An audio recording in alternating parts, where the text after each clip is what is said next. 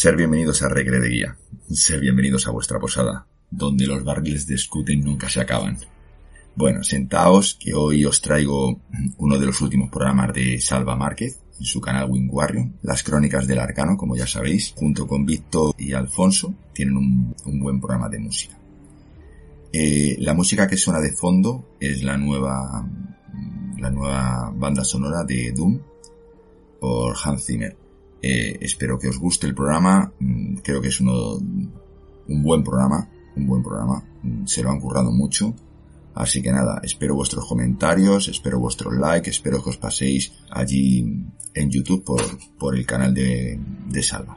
Sin más, empezamos nueva temporada y espero, espero como siempre veros puntuales en esta posada y ya sabéis, cuidado con las noches sin luna. Hola a todos mis queridos Elirs, seáis más que bienvenidos un día más a las Crónicas del Arcano.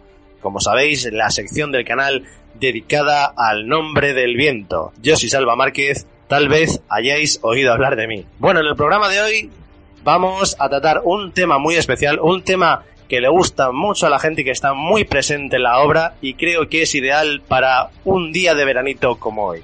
Y no es otro que el tema de la música en Temerant. La música está presente en toda la obra, en forma de canciones de Quoth, en forma de la vida de Quoth, y en las tabernas, etcétera, etcétera, ¿no? Y creo que va a ser muy interesante analizarlo desde un punto de vista un poquito más crítico y concienciado. Y para eso contamos con dos expertos en música aquí en el canal. Nuestros invitados de hoy vamos a pasar a presentarlos. En la parte superior izquierda de la pantalla tenemos a nuestro maestro archivero, que también es maestro de música. Víctor, ¿qué tal? ¿Cómo estás? Cuéntanos. ¿Estás preparado para abordar este programa? Hola Salva, buenas noches, ¿qué tal? Pues nada, como siempre, encantado de compartir un rato contigo, con tu público, con Alfonso y nada, preparado para pasar una noche de las buenas, de las que solemos nosotros pasar.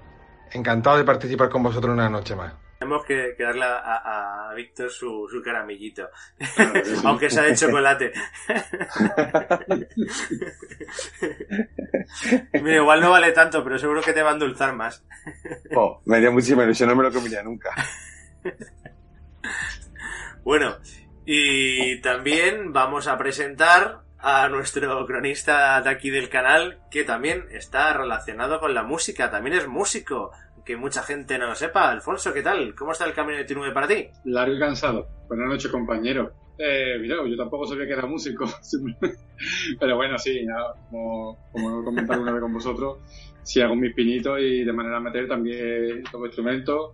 Aquí entre el compañero Bicho y yo también estamos haciendo nuestras cositas. Nuestro, le, doy apoyo en todo lo que puedo, en todo mi granito de arena y sacando cosas chulitas.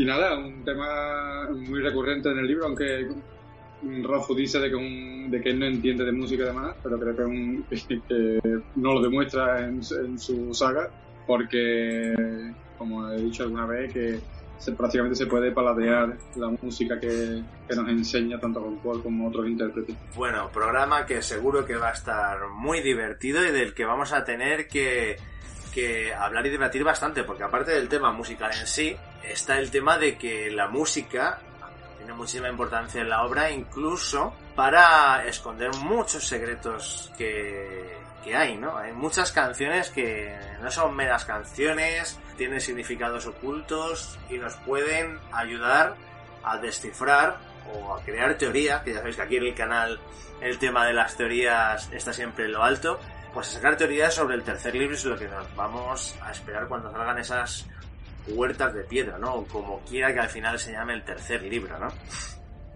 Y bueno, vamos a empezar por el principio, ¿vale? Vamos a empezar este viaje y yo creo que lo primero que tendríamos que, hablar es el tema de los Enema Ru, de la troupe de Quad que se nos presenta al principio, ¿no? Que se dice en la obra, pues que llevan los colores o llevan el permiso del, del, ¿cómo era? El duque Greyfallow, el, el Lord, pero no sé si, si es varón. Sí, lo dice. Creo que dice varón o duque, ¿no? No sé si... varón. Varón, varón. varón Verde y gris.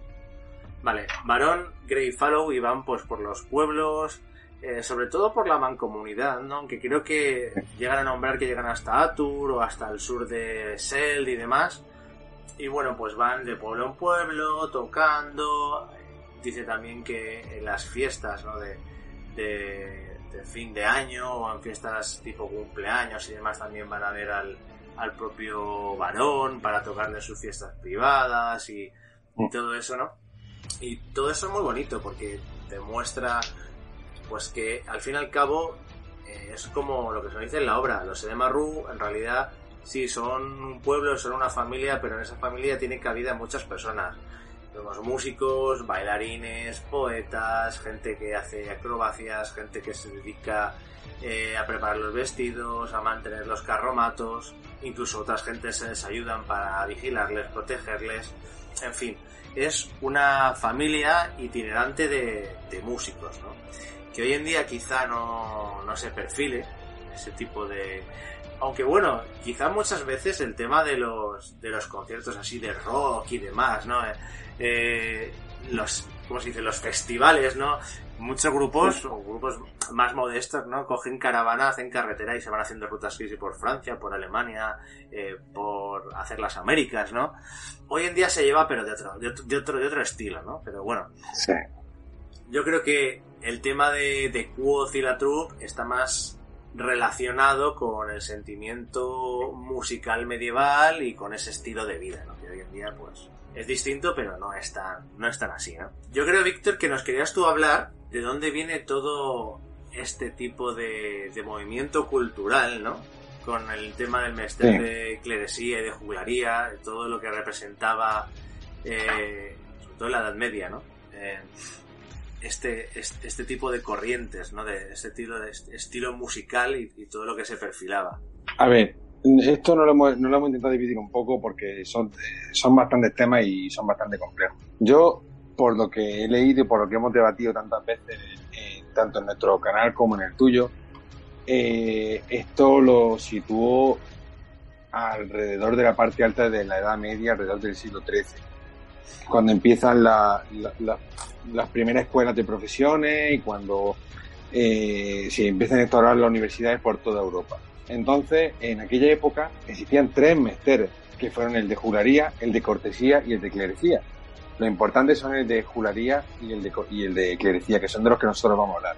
Porque el de cortesía pues sigue siendo parte de, parte de ambos dos. Entonces, eh, por un lado, bueno, tiene el obvio el meter de juraría de que va a hablar ahora Alfonso, que vendría a ser un poco lo que, lo que viene a hacer Quote, Quote viene a disfrutar de ese, de ese, en- entre el meter de jularía y el papel del, del goliardo, que era, era el universitario que se ganaba la vida eh, con la música.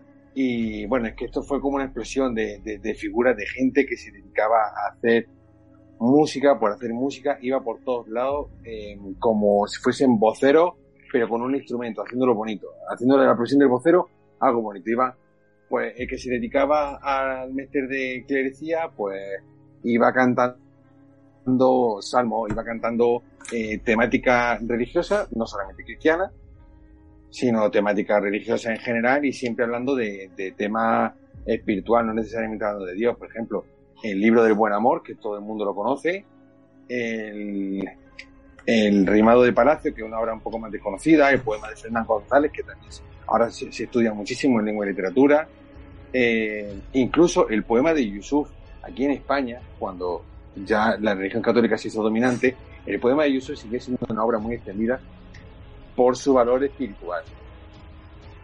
Ahora ya, ya te digo, Alfonso eh, entrará más en el meter de jularía, que es más lo que, nos, lo que nos toca. Pero bueno, decir que había muchísimas figuras que estaban totalmente reconocidas, que todo el mundo sabía quién eran, como eran pues eso, los, los ministriles. ¿Quiénes eran los ministriles? Los músicos de corte, que también iban un poquito también del, del rollito un poco golpera, eran entre, empezaron llamándose trovadores, pasaron a llamarse troveros, eh, minesinger, poetas cortesanos, que bueno, hacían poesía, Rollo Jaskier en la saga Sí. de Witcher, Sí, ese, ese- sí. ese perfil, sí, el, el bardo de Eh. los juegos de rol. Bardo. Claro, claro, pero, pero, pero el bardo de corte. El que se puede permitir hacer cachondeo con mm, la papada del rey pero mm, tiene que andarse cuidado de meterse con la reina, por ejemplo, porque a lo mejor ah, acabas con la... pero que cantas para gente importante. Que a lo mejor lo hace, lo hace otro más de calle y lo cuelgan. Pero este, como, como está admitido por el, por el propio rey y lo tienen para eso, Eso es. a- a- alguna pequeña licencia se le puede permitir siempre que no sea indecente, ¿no? Eso es. Entonces fueron Porque figuras el, que... el bardo de calle es lo que vamos a hablar después, que es el juglar, sería. Eso es, eso es.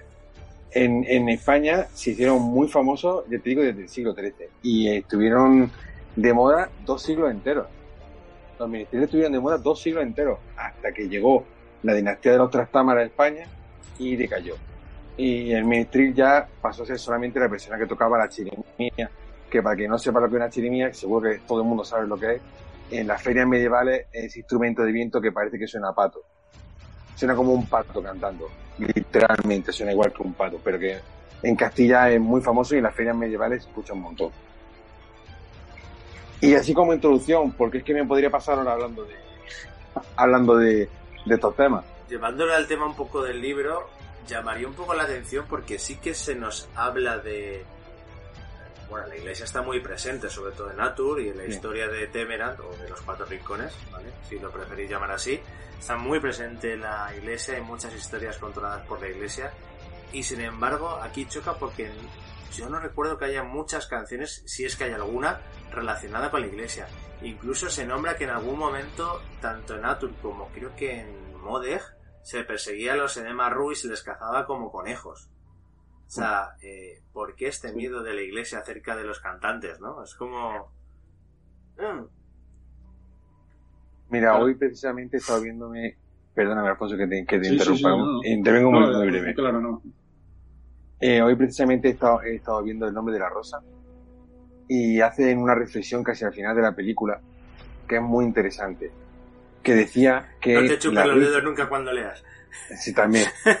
Decía que, que la risa era el remedio contra el miedo. Y cuando se tiene miedo, ya no hace falta, de- ya no necesitas a Dios. O sea, cuando no se tiene miedo, no necesitas de Dios.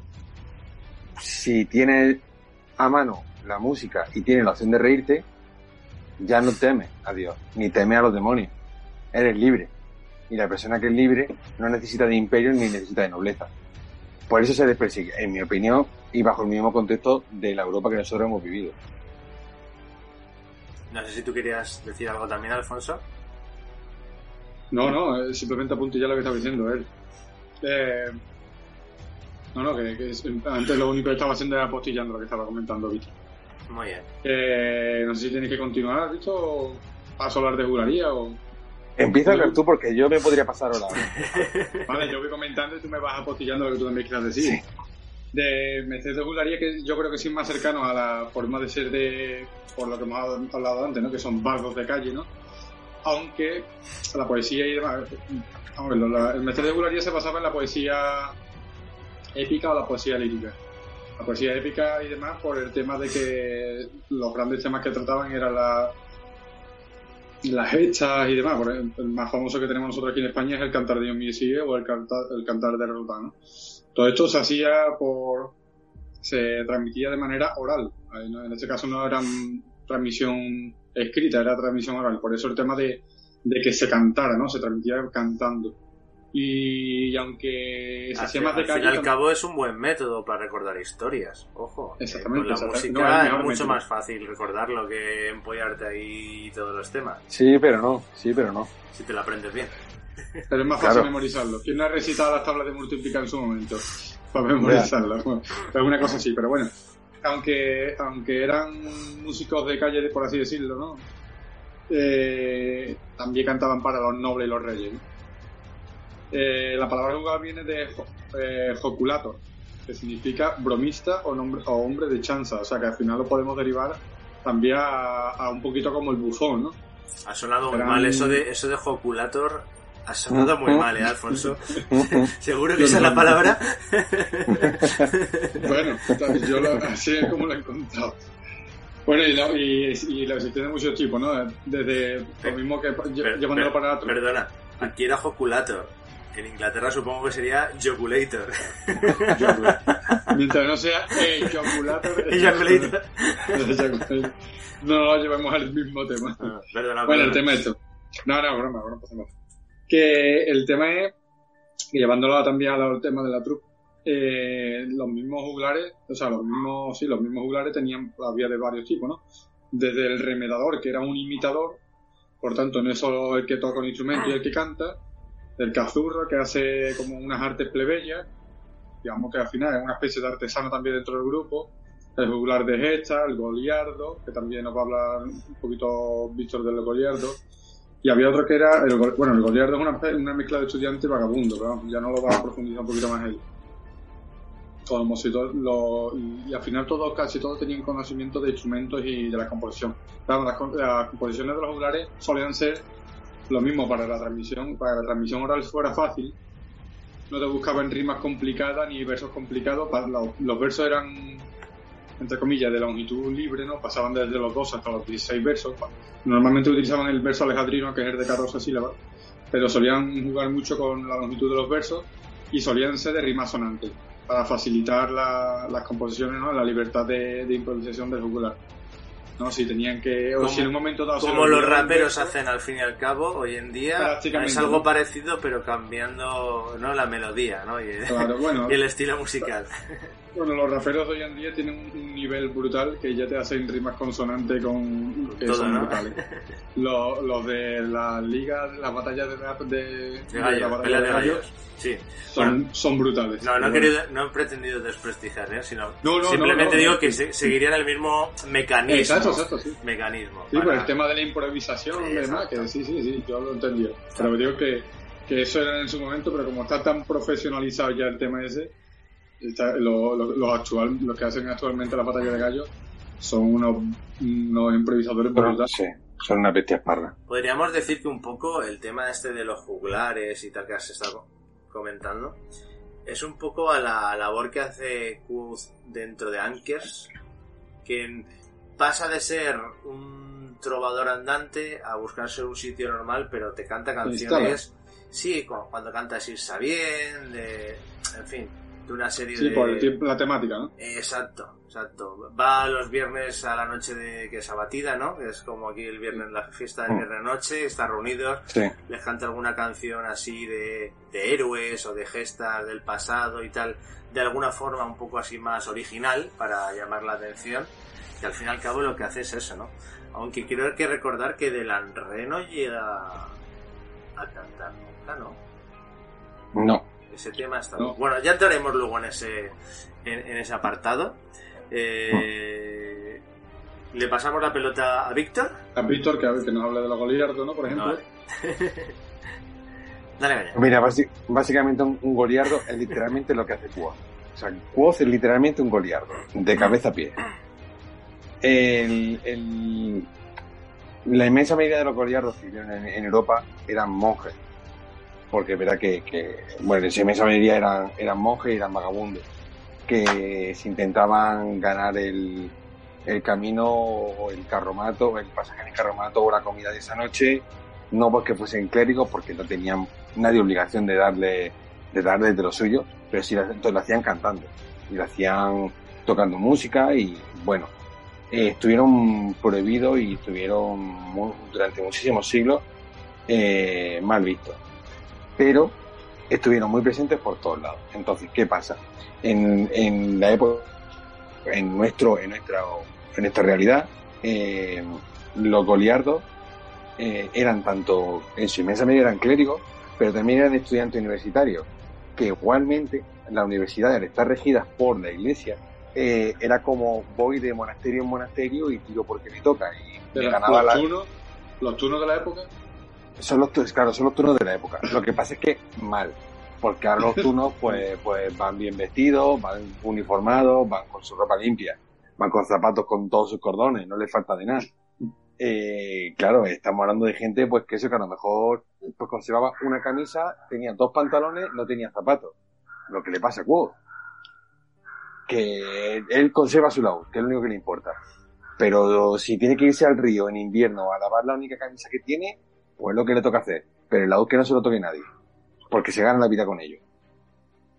Entonces, bueno, en Europa han sido una figura muy controvertida, incluso hubo una temporada en la que lo pasaron mal porque se consideró miembro de una secta, porque como rollo todos cantaban, la, tenían los mismos repertorios y, no importa que fuese un goliardo francés, que fuese un goliardo español, que... El, tema de catalogar como secta y rituales satánicos, va, todo, o sea, eso, eso, ya, eso ya es moda, es Marvel Studios, Marvel Studios, está viendo películas y estás incrementando eh, los rituales satánicos, ¿no? Eh, eso, eso, el decir gilipolleces nunca pasa de moda. No, nunca, nunca. Pero bueno, no, eh, ya te digo, al principio eh, Goliardo eh, fue un término que de hecho era, era um, porque al principio Goliardo venía de la etimología de gente de Golia, que se, se, se, se entendió como gente del demonio, porque hubo un obispo que se llamaba precisamente Goliath, que lo, se ve que fue un desgraciado y, y pero a su vez quiso promover este tipo de figuras y como que al principio ya la propia generación de los goliardos estaba mal vista porque ya estaba asignada a un término peyorativo. Sin embargo, em, llegó a derivar a, a, un término francés que por no avergonzar a la gente ni intentaré pronunciar, que traducido al español venía a significar compañero alegre como que tuvo una, una, una crecida, ¿sabes? Tuvo una escalada positiva. Yo creo que eso se lo inventaron por no traducirlo al francés. Seguro, seguro, seguro. Y bueno, nada, hicieron muchísima aportación a la literatura. Eso sí hay que decirlo, porque a diferencia de Quoth, que canta en el, idioma común, los goliardos, eh, aunque cantaban eh, música común y popular para todo el mundo, su verdadera composición la hacían en latín porque claro, todos habían estudiado en la iglesia, todos sabían latín. Latín. Claro, y luego también les sirve para tocar en la propia iglesia. Claro. O sea, no, es, solo aprender en universidades o aprender eh, como, como monjes, ¿no? En, la propia iglesia, sino también sirve para tocar allí, o digo yo, ¿no?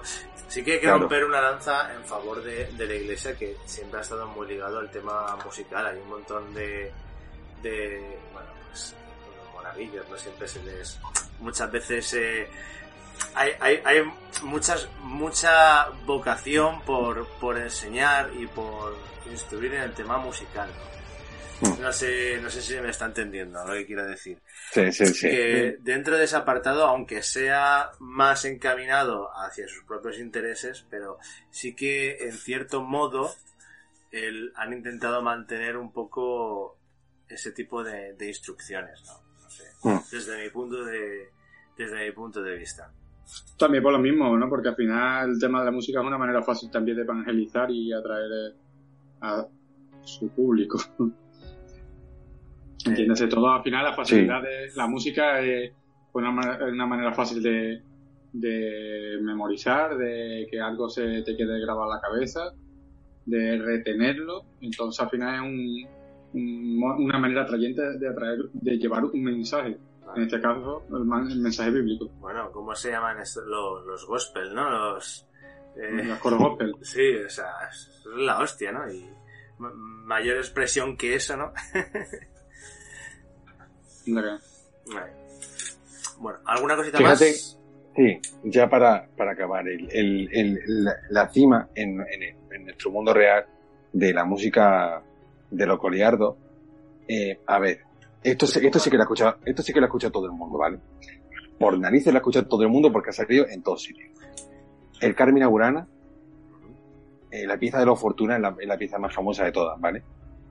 Em, Carlos, ¿no? Es, sí, de Carlos. Bueno, no es de Carlos. Él le puso la música. Ajá. La pieza, y se la puso en el siglo XX. La pieza es una colección, una colección de canto coliardo que se reunieron entre los siglos XII y XIII. La pieza es totalmente pagana. Es una hora y media de música ininterrumpida, totalmente pagana. Por más que suene a lo divino y lo infernal y... y que eso sea en película, ¿no? Sí. Y imagínate que, o sea, bueno, los temas van de todo, ¿vale? Eh, de borrachos que juegan los dados, de dos niños que se tienen ganas y que se esconden en una casa, de un pato que sabe que va a morir y que lo van a cocinar, de, todo, va de todo. Entonces, eh, bueno, pertenecían a una secta, fueron reunidos por una, por una secta católica eh, en Alemania, eh, bueno, que ha dado muchísimo que hablar, por más que la hayan intentado eh, esconder, fue una secta que dio muchísimo que hablar porque era de gente que, que bueno, hablaba una mezcla de alemán, francés y latín. Y se, eso se le llama eh, macarrónico. Macarrónico. Sí, se llama macarrónico. Ya sabéis dónde sale lo de macarra. ¿Qué es lo que sería el actual tirolés o algo de eso? ¿no? Bueno, no, eso es con italiano. No lo sé, no lo sé. No lo sé. El caso es que, bueno, habla de todo. Habla de los placeres terrenales, del amor carnal, del goce por la naturaleza, de la crítica al estamento social y eclesiástico. Y es que, ya te digo, fue escrita por una, por una, una secta. No se sabe exactamente quién es su autor, porque en aquello entonces, eh, poner tu nombre en una obra era pecado de, De vanidad, de vanidad. Era un pecado de vanidad. Entonces no se escribía el nombre de los, de los autores. Por eso no sabemos quiénes fueron. Y por eso nunca se les pudo de, em, quitar su canoniza- ca- canonización, porque no se sabe quién, es- qué fue lo que lo escribieron. El caso es que todo aquello se quedó recogido en un, en un solo libro, en el Codex Buranus, o los Cánticos de Bewen, eh, y eso se quedó ahí escondido. Hasta que Carlos, en el siglo XX, haciendo, haciendo unos estudios sobre, sobre latín y sobre, sobre poesía, descubrió el libro y decidió ponerle música y ha hecho la obra tan épica que ha llegado hasta nosotros hoy, pero que probablemente en aquella época no se consideraba ni la cuarta parte de lo épica que es. Y eso, el epítome, la cima de la música goliárdica en Europa. Si viajara al pasado, ¿no? Dijera, mira, ya te lo he hecho yo los arreglos. Iban, iban a flipar, iban a flipar los monjes. Borrachos perdidos, desnudos por la abadía, eso se sabe. Que iban borrachos perdidos por la abadía, desnudos, mm, abadía arriba y abadía abajo. Bueno, tú sabes que en la, en la griega, ¿no? En la, griega, ¿no? En la, en la Grecia, ¿no? Democrática, cuando hacían los, ¿cómo se dice? Los congresos, ellos tenían sus, sus togas y tenían un agujero para, pues cuando estaban aburridos de las sesiones del congreso, en vez de jugar al Candy Crush, jugaban a Auto Candy Crush. jugaban con otras bolitas. No eran de colores, pero bueno, igualmente se divertían. Bueno, Los Todo tiempos cambian. Las manualidades, Los tiempos cambian las mismas mierdas, ¿no? O sea, sí, efectivamente. vale. Eh, ¿Alguna cosita más con el tema de los goliardos? Eh, no, no. Vale, pues... Como intro, Sí. Pasamos, si queréis, a hablar un poquito de, de Leolio. Ya nos metemos un poquito más en materia en lo que es la, la propia Mm. saga en sí, ¿vale? Eh, bueno, hablar de Leolio, yo creo que la mayoría de. El 99,9% de las personas que estén viendo este vídeo, ¿no?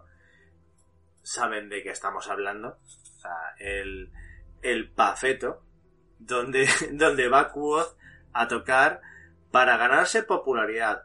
Ojo, que no eh, el pan, porque toca Nanques, que toca, son tres días a la semana, algo así, a cambio de alojamiento y comida, pero él tiene el Elolio, que es el, el, digamos, el local musical más famoso de, de Imre, y al cual pues llegan músicos de distintos sitios de los cuatro rincones a tocar a probar suerte. ¿Por qué?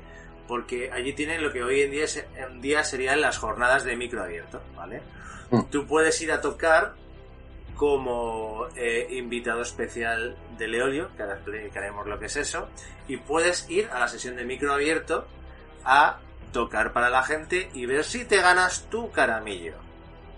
Tu caramillo, el caramillo, bueno, es como... Ahora hablaremos de ello, es como una especie de ocarina, ¿no? Eh, parecido. Sí, como una flauta de pan. Vale. Eh, y es como el pin que te regalan una vez que eres reconocido como músico reconocido de valía por el propio Eolio, ¿no? Por los regentes del Eolio. ¿Qué pasa? Que si no, tú allí vas, pringas, pagas la bebida, pagas todo. Amigo, pagar la entrada, ojo, ¿no? Creo que la entrada también había que pagarla a Leolio. Pero amigo, cuando tienes tu caramillo, tienes tu pase gratis, no tienes que pasar la entrada y además puedes tocar cuando quieras. Y el tocar significa que luego te van a invitar a bebidas y te van a invitar a mejores bebidas que al resto. ¿Vale?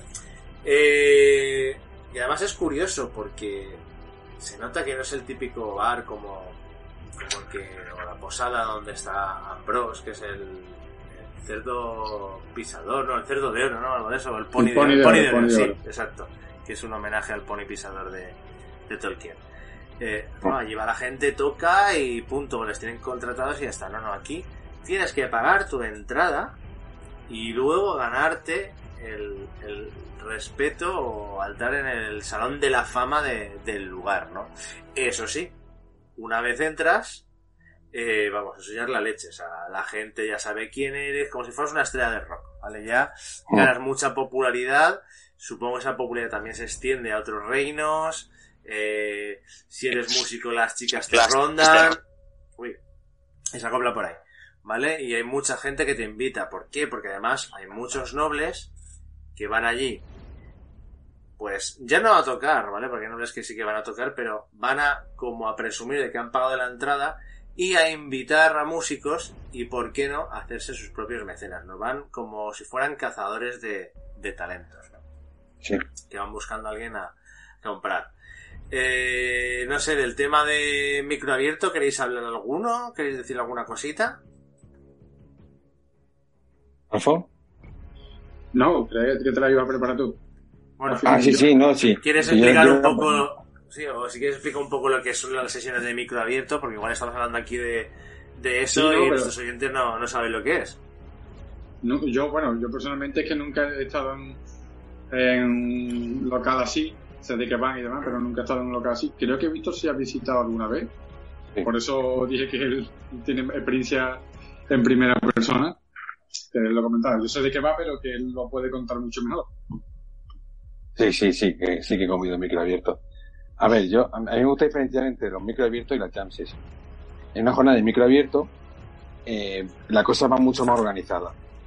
O sea, tú hablas con el gerente, él te da permiso para ir a tocar y los grupos van pasando uno detrás de otro. Entonces, el, el gerente o quien está allí presentando, pues siempre se toma un momento para que la gente despida a unos músicos, presenta a los siguientes, tocan lo suyo y así, uno detrás de otro organizado. Claro. En una jam session, por ejemplo, no pasaría así. En una jam session, eh, pues se sube quien le da la gana y quien tiene una idea en la cabeza, se sube arriba y quien le dé la gana se sube con él. Y te Eso, su idea. Una jam session quizá incluso en, en más improvisada, digamos, Sí, y que incluso a lo mejor uno está tocando de repente el violín y se le suma un flautista y empiezan a tocar una giga irlandesa y entre todos sale un- una marcha improvisada súper chula que también tiene Sí, sí, sí. O, o no hay nadie no y te el subes al escenario a cantar. Eh, tipo, no, claro, claro, claro. O no hay nadie y te subes tú y, y- y tú solo te pones arriba a hacer lo que te salga de las narices. a cantar tacho amarillo. Claro, claro. Y así, y uno, y otro, y otro, y otro, y otro, y a dejar que, que las cosas vayan fluyendo. Y se trata de tocar si- temas que no estén compuestos, sino que tú llegues, o lo improvises, o si te haya ocurrido en el momento, o a lo mejor 10 minutos antes, qué sé yo, si te ocurre la idea, te la apunto en un cuadernito, y te sube ahí arriba, y la, y, y- la saca, y ves la reacción de la gente. Y a lo mejor, oye, pues simplemente cuando acabas de tocar, te vas a un rinconcito porque tú ya acabó lo tuyo, alguien se acerca, tío, me gusta muchísimo tu idea.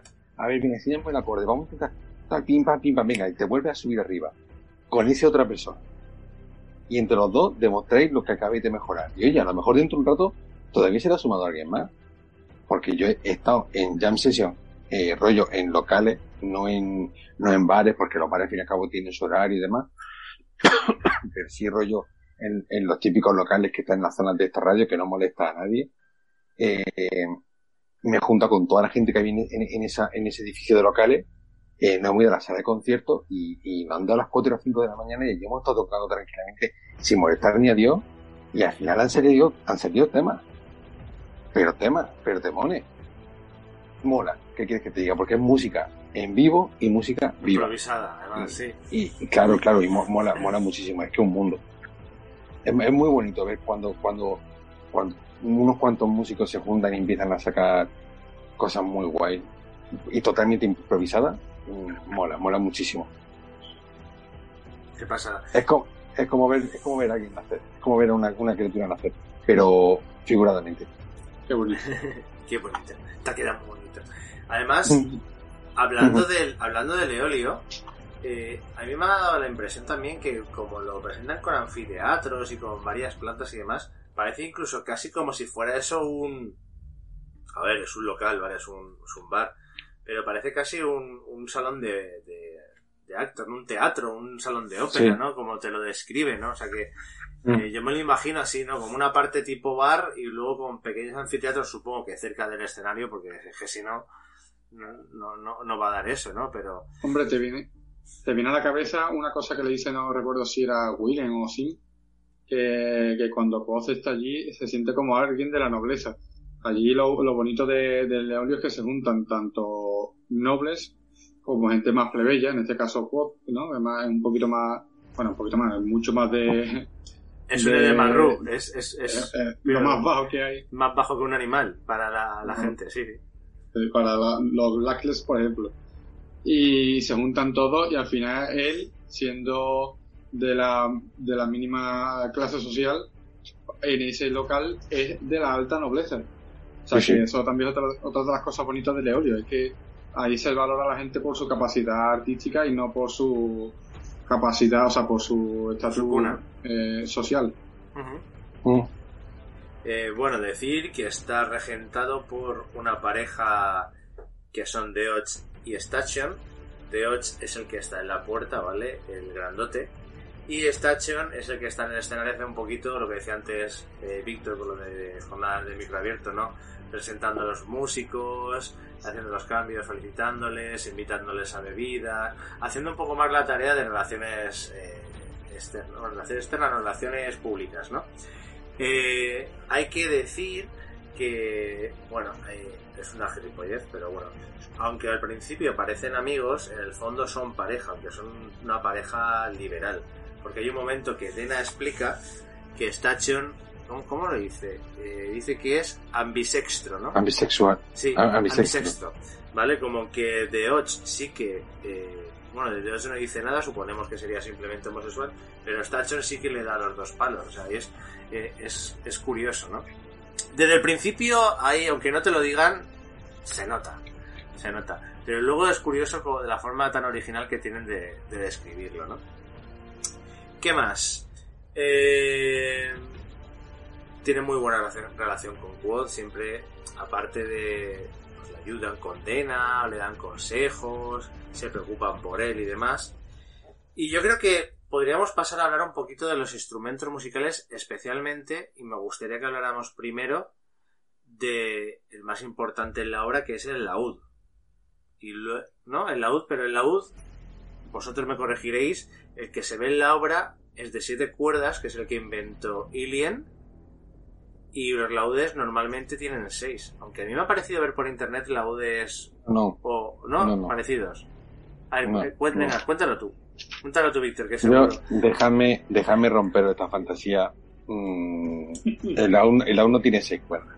Vale, es que yo he visto vídeos y he visto un montón de cuerdas. No, son órdenes de 5 o 6 cuerdas, es decir, tendrían 11 o 12 cuerdas. Eso es, porque son cuerdas dobles. Entonces no tiene una cuerda por cada, por cada, no, no. Tiene dos cuerdas por cada nota que tiene que dar. Entonces sería, si, si no me equivoco, Víctor me corrí, serían 13 o 14 cuerdas si serían, si, si, Mm, no porque la aguda, no porque la, la aguda solamente tienen una. O sea, las cuatro primeras, 13, 13 cuerdas sería.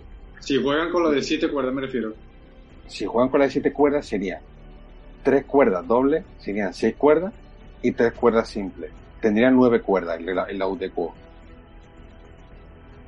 Vale, ahí me perdí. más o menos.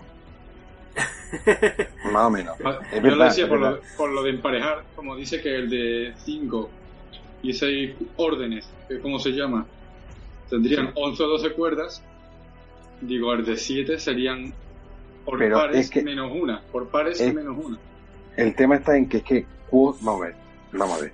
Es que en las ilustraciones que nos presentan, Quoth está tocando el laúd árabe. Sí. Y lo que tú estás leyendo es el laúd no árabe, el laúd cristiano. ¿Vale? El laúd cristiano sí, todos son cuerdas dobles. Todos son cuerdas dobles.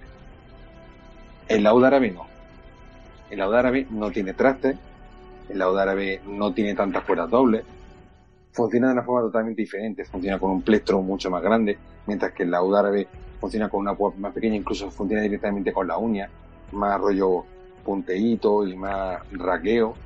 Eh, es diferente, es diferente. Pero las ilustraciones, yo entiendo que si sacan un juego de cartas oficial aprobado por Rothfuss y el laúd que sale es el del cuello curvo, porque recordemos que el laúd que se nos presenta es que tiene el mástil así y, y el cuello así. Aquí es donde van los tensores, ¿vale? Este no es el laúd europeo.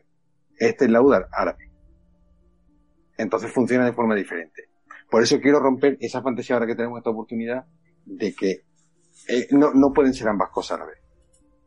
Mm, si estás tocando el laúd europeo, no puede ser... eh, o sea, a- ahí hay un, un poco de follón. Claro. Pero sobre todo por las ilustraciones. ¿eh? Las ilustraciones tampoco. Claro, claro. ¿Te creas tú que se, va- se lo van a currar mucho y van a buscar cuál es el original en este caso? Ni mucho menos. Y entonces es imposible que tenga siete cuerdas. Imposible. A no ser que la esté rompiendo o que él mismo voluntariamente hacía tocar la- el, el laúd mm, con menos cuerda de la que le corresponde. Que puede ser. Y Además es que lo dicen en la propia novela, y dicen la mayoría tenían seis, pero Ilien inventó el de el de siete. Y Quoth, Sí, pero y Quoth llega a tocar con cinco, ¿no? Sí, porque se van partiendo. Es curioso que aquí lo dan como siete, muchas cuerdas, y buscando datos sobre los laúdes, el, de- el laúd español tiene 12, pero el cubano tiene 18. Con lo cual, dime tú si siete son muchas cuerdas o son pocas. 18 cuerdas, evidentemente, el mástil es mucho más grueso, y estas no son cuerdas dobles, estas sí son cuerdas simples, que, Claro. que trastean mucho más. Es muy bonito. eh, yo estaba buscando vídeos sobre los tipos de laúd y demás, y creo que le pasa al grupo, ¿no? Y, y hay un laúd que es muy bonito como suena y como el, ese artista tocaba por el mástil y era precioso. Sí, sí, sí. Yo se lo recomiendo siempre a todo el mundo. Lo recomendé en Recre Guía y lo recomiendo aquí en tu canal. Eh, buscar música para laúd de esos siglos. Porque son, son auténticas maravillas. Es música súper sesuda y es música para entretener durante muchísimas horas. Porque no había otra cosa, no podías encender la radio. Tenías tu músico y tu músico tocaba para ti las horas que hiciese falta. Entonces, música muy entretenida de, de escuchar. Y además no, no son, como dices tú, no son música sencilla, es barroco puro, con Sí, la, la complejidad llevado a, a la máxima potencia. sí, sí, sí. Sería bueno pillar a Rothfuss en alguna convención o algo de esto y decirnos, ¿en qué estabas pensando? A ver, explícanos. ¿Qué, qué querías Sí. transmitir? E insisto en lo que, lo que he dicho al principio de- del programa. Eh, en- si no recuerdo mal, era lo de la, el- la convención esta de Telefónica. Decía que él no entendía música, que él sí entiende de moneda, la divisa y demás, que también lo demuestra en el libro, pero de que música no entendía. Se ha tenido que, que apoyar en gente que le ayude, seguro. ¿eh? Realmente. porque las descripciones y cómo trata el instrumento y cómo demuestra el amor por la música, eso si no te gusta y si no entiendes, no puedes dar esa esa esa cantidad de detalle, ese, ese que llegue tanto lo- las partes musicales del libro si no estás apoyado a una persona que entiende y que sabe. Mira, hay Dije una- lo mismo, Hay dije una lo mismo en el parte, programa. hay una, hay una parte, además creo que la citaste tú, creo en el grupo de, de WhatsApp, Víctor, Ujú. en el que, en el que Quoth explica cómo es eh, la sensación de tocar, cómo, cómo era, Sí, que Sí. hay, hay gente que llora por una bandera, hay gente que llora por haber perdido una, un amor, no sé qué, pero no puede entender lo que es para un... o sea, tío, lo lees eso y que si quieres ver, que si quieres ver lo que es verdadero amor, tienes que ver a un músico sosteniendo su instrumento. Sí. Ah, la forma que lo, que lo describe es que eso lo ha tenido que hablar con algún músico, eso sí, si no, Sí, si no eso no le- tocado eso- nunca no te sale. Esa Hay una parte que dice, no sé, no sé si te refieres a la misma, que dice, si quieres saber lo que es amor, mira las manos de un, arti- las manos de un artista de truco. tocando su instrumento, algo así, ¿no? Mm. Sí, sí, sí. Sí, pero es, es una parte Sí. en el que habla de, de... ¿Cómo era? Sí, creo que es eso, eh, pero que es más largo, ¿no? Habla de... Hay gente que ha, Sí, ha sí, sí. llorado por su bandera o gente que ha llorado por un amor, pero no, no es exactamente las, las palabras, ¿vale? Como lo dice en el libro, pero es que te lo describe... O sea, to- dice, todas esas personas no saben lo que es el amor. Dice, creen que lo saben y no, y, y no lo saben. ¿no? O sea, es, es como se te ponen los pelos de punta. Una parte súper preciosa. Es bonito que ahí, cuando la, la primera vez que habla de verdadero amor, no habla de Dena, ni habla de Auri, ni habla, de, habla del instrumento musical. No. Y creo que es de las primeras o las únicas realmente que habla de amor en, Sí. en el libro. Sí. Y como he dicho, también lo dije en alguna parte de él, es que él no solo le tiene amor porque ama la música, es que también es su sustento. O sea que a él le quitan eh, el vida. laúd como se, lo- como se lo quitan en su momento y le quitan todo. Porque le quitan Oh. la- su manera de mantenerse eh, con comida y sustento y le quitan parte de su corazón, parte de los recuerdos de sus padres, le quitan todo. Cuando le quita DNA el laúd para hacerle el estuche, le quita toda su vida. Oh. O sea, que hecho, Mira. se queda hecho un despojo el muchacho. Tu reflexión que has hecho ahora, extrapólalo a Code. Sí, Claro. por eso ahora mismo es un despojo. eh. Siempre se habla de la depresión, posible depresión que tiene Co- Colt. Si, si a Quoth le quitas la música y le, como suponemos todos, que va a tener que sacrificar su mano para derrotar a, a, A ceniza. a Ceniza, y encima es la mano de los acordes, se queda sin música, les ha arruinado la vida. Les ha arruinado la vida. De hecho, hay un momento, creo que es en uno de los primeros capítulos, creo que es el 2, que llega gente de fuera, llega una troupe, tal, con, no, no, una troupe no, comerciantes y demás, y se ponen a cantar Calderero y Curtidor, y él estaba limpiando, y de forma inconsciente se pone a tararear y a cantar estrofas que el resto ni conocía. Y, tal, y por un momento ahí es cuando le descubren, cuando hay uno dices, yo te conozco, tú eres Quoth, te vi una vez en Imre, destrozaste la, la fuente, tal, la- nadie ha podido reparar los adoquines, no sé qué. En el momento que él vuelve a cantar, vuelve a la música, ahí inconscientemente ha vuelto a ser Quoth. Y ha sido simplemente cantando y tarareando una canción. ¿Por qué? Porque de su posada, ¿qué es lo que hay? Nada. Un, un, ¿qué? un silencio triple. Un silencio. Un silencio y un vacío. No tiene Es lo que dice todo el mundo. Lo, lo único que le falta a esta posada es un poco. Mira, Sí, yo, yo muchas veces estoy trabajando, estoy haciendo lo que sea. Y, y me, me fijo en que mucha gente, sobre todo al principio, se queda mirándome cuando, cuando empiezo un trabajo nuevo. Porque a veces no me di cuenta y estoy sentado, estoy a lo mío, y estoy con mi mano izquierda tocando en la mesa, apoyada en la mesa. Y estoy tocando porque tengo una melodía en la cabeza y la estoy tocando. Y la gente se queda mirando y decía, ¿qué haces? Porque, ¿Qué haces con la mano? Y, a- Me veo a- reflejado, Víctor, me veo reflejado. y, me, y me- y me da vergüenza porque tengo que reconocer a la gente, no, mira, es que, ¿verdad? Soy músico, tengo un pequeño desorden mental y ya, me di cuenta y me pongo, y me pongo a tocar en la, en la- encima de la tabla de la mesa. Tienes que decirle, oye, estaba tocando, no, no, lo- no, lo habéis- no lo habéis escuchado. Claro, no, no, no lo estaba entendiendo. Como el que enseñaste tú, la foto que pasaste, o por Facebook, no, sé dónde- no sé dónde fue. Que salía el tío leyendo la partitura y Ah, sí, sí, en vez de escuchándolo con, con sus auriculares, ¿no? Eh, estaba leyendo la la partitura. estaba leyendo, la estaba Y se leyendo. ve que estaba disfrutando la, la, la obra que fuese. Tío, eso, más que leyendo eso la lo he visto yo hace muchos años. Eso era Matrix. O sea, a mí no, no me engañéis. Matrix, Matrix. Haced lo mismo. Es un, super- es un superpoder, sí. Entiende la estructura del universo. Yo tengo el mismo desorden mental que Víctor y estoy en, la- en- por- trabajo en Mercadona, estoy siempre haciendo música con las manos o se me escapa un silbido y siempre la música mm, y me tengo que parar a pensar y decir, escúchame que estás trabajando, no puedes ponerte aquí a, a hacer un poquito de gilipollas. Eh, concéntrate. Pero no, lo que estoy tamborileando y estoy cantando mentalmente y demás es inconsciente y no puedo evitarlo. A O sea mí, que el desorden mental es, es mutuo, es común. a mí me pasa, no sé si supongo pasa también a vosotros. Yo no puedo limpiar la casa sin música. No Yo puedo hacer nada sin Incluso música. cocinar, o me pongo música, o me pongo algún vídeo o cosas de estas de YouTube, pero tengo que estar como activado con algo que me gusta, ¿no? Pero sobre todo cuando limpio, yo me pongo ahí tal, o me pongo los cascos, y es como que, bueno, es una mierda, pero es una mierda que se hace a gusto, ¿no? Por lo menos, o sea, porque te da, te da un plus de, de, de motivación, ¿no? Te digo, yo todo, todo, todo, y casi dormir, pero ahora mismo no, pero también lo he hecho. Duermo con música, eh, me la pongo para dormir, evidentemente ya cuando duermo se apagará el móvil y demás, pero todo, todo, todo, prácticamente todo lo hago con música. ¿Nunca habéis echado la siesta con Tubular Bells? Sí, claro. Por supuesto. Te queda frito.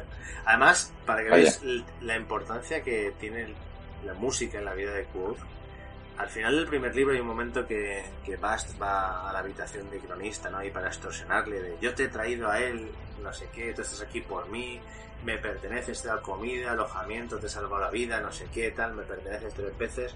Dice, lo único que tienes que hacer es ensalzar sus gestas, cuando era un héroe, cuando era tal, sus aventuras, motivarle, hablarle de la música y bueno, de la música no, mejor no la nombres. Ahí como que "Ugh", ya te está dando eh, Rothfuss pistas de que con la música ha pasado algo que le ha creado un trauma, ¿no? Sí. Sí. Habrá que ver qué. Yo ahí sí que verá que tengo, tengo, tengo mucha necesidad de saber qué le ha llevado a esa, a ese silencio, porque yo lo he pasado, yo he- me he pasado meses sin tener opción a poder tocar, porque vivía lejos de donde tenía el chelo y me he pasado muchos meses sin poder tocar y con una ansiedad y con una necesidad, con un mono que mm, no me entra en la cabeza que Quo haya renunciado a la música voluntariamente. Yo creo que Haya tenido que pasar algo muy serio y muy grave. Y va- yo creo que algo mucho más allá de simplemente haber perdido la capacidad de tocar con la mano izquierda, porque la mano izquierda sigue siendo funcional, es torpe, pero, es Pero funcional. si te cortas los nervios... Pero sigue usando la mano izquierda. Y pero, en ningún momento te bueno, describen. No, no, te dice que pasa el paño, que se mira las manos, Ya, pero, que pero está decir- haciendo una corona de cebo y se le cae y se mira las manos porque se ha pinchado. Todos los que tenían un par de buenas manos están en el campo. Quoth no. Claro, claro, claro, claro, claro. Pero quiero decir, o sea, los dedos siguen siendo funcionales. Ok. No, no tiene la agilidad que tenían antes y, y estás torpe de una forma que no, que no, que no alcanzamos a comprender. Pero ¿qué te ha pasado para que hayas renunciado por completo y absolutamente a la música, tío? Es que mm, hay- se me hace muy complicado Solo hay un motivo, Víctor.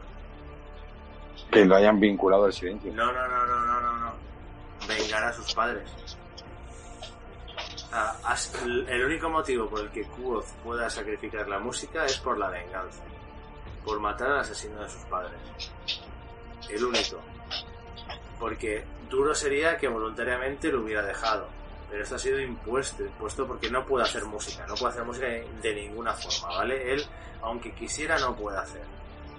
El único punto que puede hacer que Quor decida tomar esa decisión que le haga perder la música eternamente es la venganza, ni más ni menos. El cumplir de todo lo que va a este libro. O sea, él va a la universidad, no va para aprender, va a la universidad con la esperanza de que en su archivo encuentre información sobre los Chandrian para matarlos. Ya. Pues, Bueno, va por pues, ambas cosas, ¿eh? Va por ambas cosas, porque antes de que mataran a su padre ya, ya Ben le promocionó el tema de la universidad para, para seguir aprendiendo la- Sí, él quería ir a la universidad, pero él estaba en Tarvin vagabundeando. Y, y cuando ya recupera la conciencia y, y demás, él, él recuerda que, que- que le mueve la venganza. Y él no quiere ir a la universidad para aprender y hacerse un mago poderoso como Tabor el Grande. Él quiere ir a la universidad para encontrar información de los Chandrian. De hecho, el que le dejen fuera del archivo, de, que son dos, dos meses, ¿no? Algo así, o tres, el primer... eh, la- Sí, claro, eso a él le hace polvo, porque él es que lo dice, dice, yo es que he entrado aquí para, para, para buscar información de los Chandrian y me han tirado de forma eh, indefinida, ¿no? O sea, es que es como lo peor que me podían hacer. sí. Bueno, si queréis continuamos con este apartado. Yo tengo aquí apuntado que en el eolio, o en la obra en general, vemos el arpa modegana, también llamada arpa de, de corte, que bueno, se inventó en Modeg y que ahora mismo ya está pasada de moda, pero antiguamente era el rey de los instrumentos, La- El arpa Pendelhel o Pendelhel. que hacía falta un, un carromato para moverla y que era más bien un, un instrumento de salón. Tenemos también el violín que toca Mary, el caramillo del, del premio de, que se otorga En el eolio, la lira, que la toca el conde Cerep, curioso, luego hablaremos de eso. ¿Mm? La flauta de Iax, que supongo yo que es una flauta de pan. Bueno, y, y uno de los, de los que lleva Trep también toca la flauta. Sí. Y también está eh, la flauta para tener los chotacabras, que se me lo pasaste tú, Alfonso. Sí, Y creo como curiosidad. que cua- quiero recordar, eh, desmentírmelo. Creo que cuando inventa la canción del asno erudito, no dice que el conde Cerep tocaba una especie de zambomba o algo así. No lo he encontrado. Lo está buscando, pero no lo he encontrado. O, Sí, o es sí mi mente perturbada. Hay un momento en el que hay un trío de músicos, no recuerdo en qué parte, porque no recuerdo dónde lo he encontrado, pero que uno toca la flauta, otro el laúd y otro el tambor. El, no único, el elemento de, de percusión, ¿no? Que hay, yo no. El, ta- el tambor. Si Sí. se confirma que la zambomba, como dices tú, lo tocaba tres para el asno erudito, qué curioso que la zambomba con el asno erudito, pues si es así ya serían dos, dos instrumentos de percusión. Pero básicamente la mayoría, como estuvimos hablando, son de cuerda. Menos el carmillo y la flauta, el resto de, de cuerda. Lira, laúd, lira de varios tipos, laúd, Y la flauta de viento, la que usa Iax. sí, la de, la de que es de piedra con piedra de color verde. Es que a mí me llama la atención, y ahora, ahora os dejo, ¿vale? Si queréis hablar de uno de estos instrumentos. Porque los Chandrian, uno de, de los temores que tienen es a los cantantes. Cuando Quoth se pelea con Felurian, que entra, bueno, que Felurian le quiere sujuzgar y se pelean y demás, eh, Quoth llega un momento que despierta la mente dormida y, y, pues igual que lo que le pasaba a los, a los ángeles eh, tocados por Aleph, ¿no? Le sale una estrella de plata en la frente, como alas de fuego, eh, y lo más importante, que él averigua el nombre profundo de Felurian, pero no es que lo averigüe, es que lo canta. Canté tres, no, canté cuatro notas del nombre de Felurian. No está diciendo los nombres que pueda tener Felurian, no está diciendo las sílabas de su nombre, no, no, no. Cantó las cuatro notas de el nombre de Felurian y con eso le hizo un daño terrible. Es como si los cantantes fueran un tipo de nominadores que no solo conocen el nombre profundo, sino que a través de la música pueden manipularlo. Y eso nos lleva, ojo que esto puede ser un spoiler, una pequeña pista oscura. ¿Qué le sucede a Quoth? ¿Vale? Le voy a hacer una pregunta, a ver si os acordáis. Cuando matan a sus padres, Quoth se va a dormir al carromato, luego se va ¿Sí? a un lago, creo que se llama los y luego se queda en el bosque. Cuando está en el bosque, ¿qué es lo que hace Quoth? Empieza a tocar a lo que tiene alrededor, ¿no? El laúd. ¿Y qué es lo que hace? Toca. Toqué sonidos que El me susurro, sus- el susurro de, del bosque y cosas por el estilo, sí, sí. O sea, eh, es- sonidos de la naturaleza, básicamente. Claro. ¿no recuerda un poco esto a lo que pasa con Felurian? Él está Sí. cantando el nombre profundo. Y si Quoth ahí no era consciente, pero no estaba tocando el sonido del viento, no estaba tocando, no, no. Él tenía la mente por este trauma tan grande que acaba de sufrir, se le ha despertado la mente dormida y él en realidad está cantando el nombre del viento en movimiento, del sonido del, del arroyo, del paso de las hojas.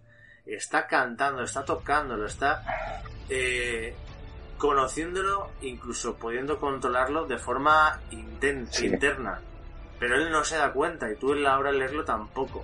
No sé si... En, en, Recre, en Recre, en el podcast lo, lo estoy hablando durante un tiempo. Incluso eh, yo ya personalmente, hablándolo así con, con algunos amigos que lo escucharon y demás, hacíamos la coña de que había despertado su saringa, su saringa musical. Ante la muerte de los padres había despertado su saringa musical y ya había, había subido de nivel.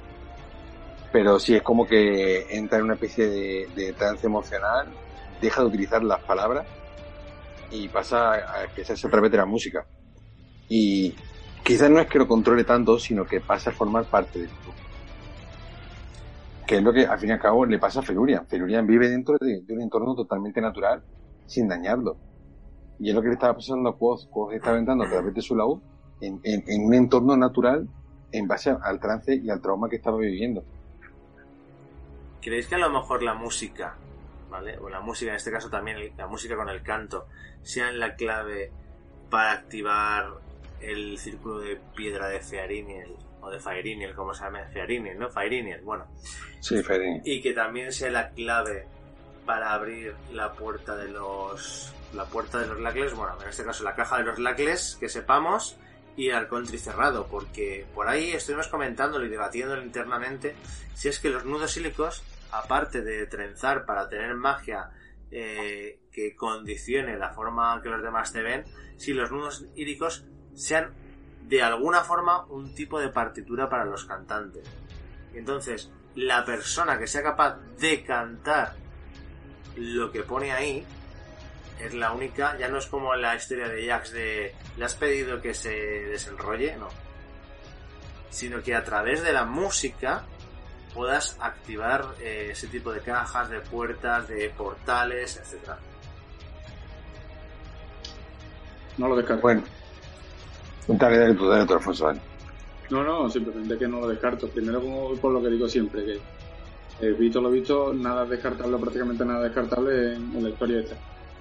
Y que le haya dado tanta importancia a, a la música y le tenga el tema que hemos hablado varias veces ya, de que, que si tiene a los cantantes y demás, que la música vaya llevando por ahí, no es descartable. Cuando él empieza a intentar leer los nudos, supuestos nudos hílicos, y dice que no lo entienden, en el último programa que creo que lo estuvimos debatiendo de este tema ayer. Y no recuerdo si fue Ale o fuiste tú que dijo que que no porque lo habría aunque fuese de alguna manera habrían notado que eran notas musicales. No sé yo hasta qué punto la, la formación de Quad como músico le lleva también por haberle enseñado música de partitura o ha aprendido simplemente de oído, porque él O incluso, hay espera, muchas cosas que le Alfonso, aprende de oído. que no sea una No lo sé. partitura normal. O sea, que no tenga nada que ver con una partitura musical, sino que fuera una partitura nominal. O sea, no sé si me explico, que sea un tipo que de partitura para los cantantes. En ningún momento de la saga se hace referencia a ninguna partitura.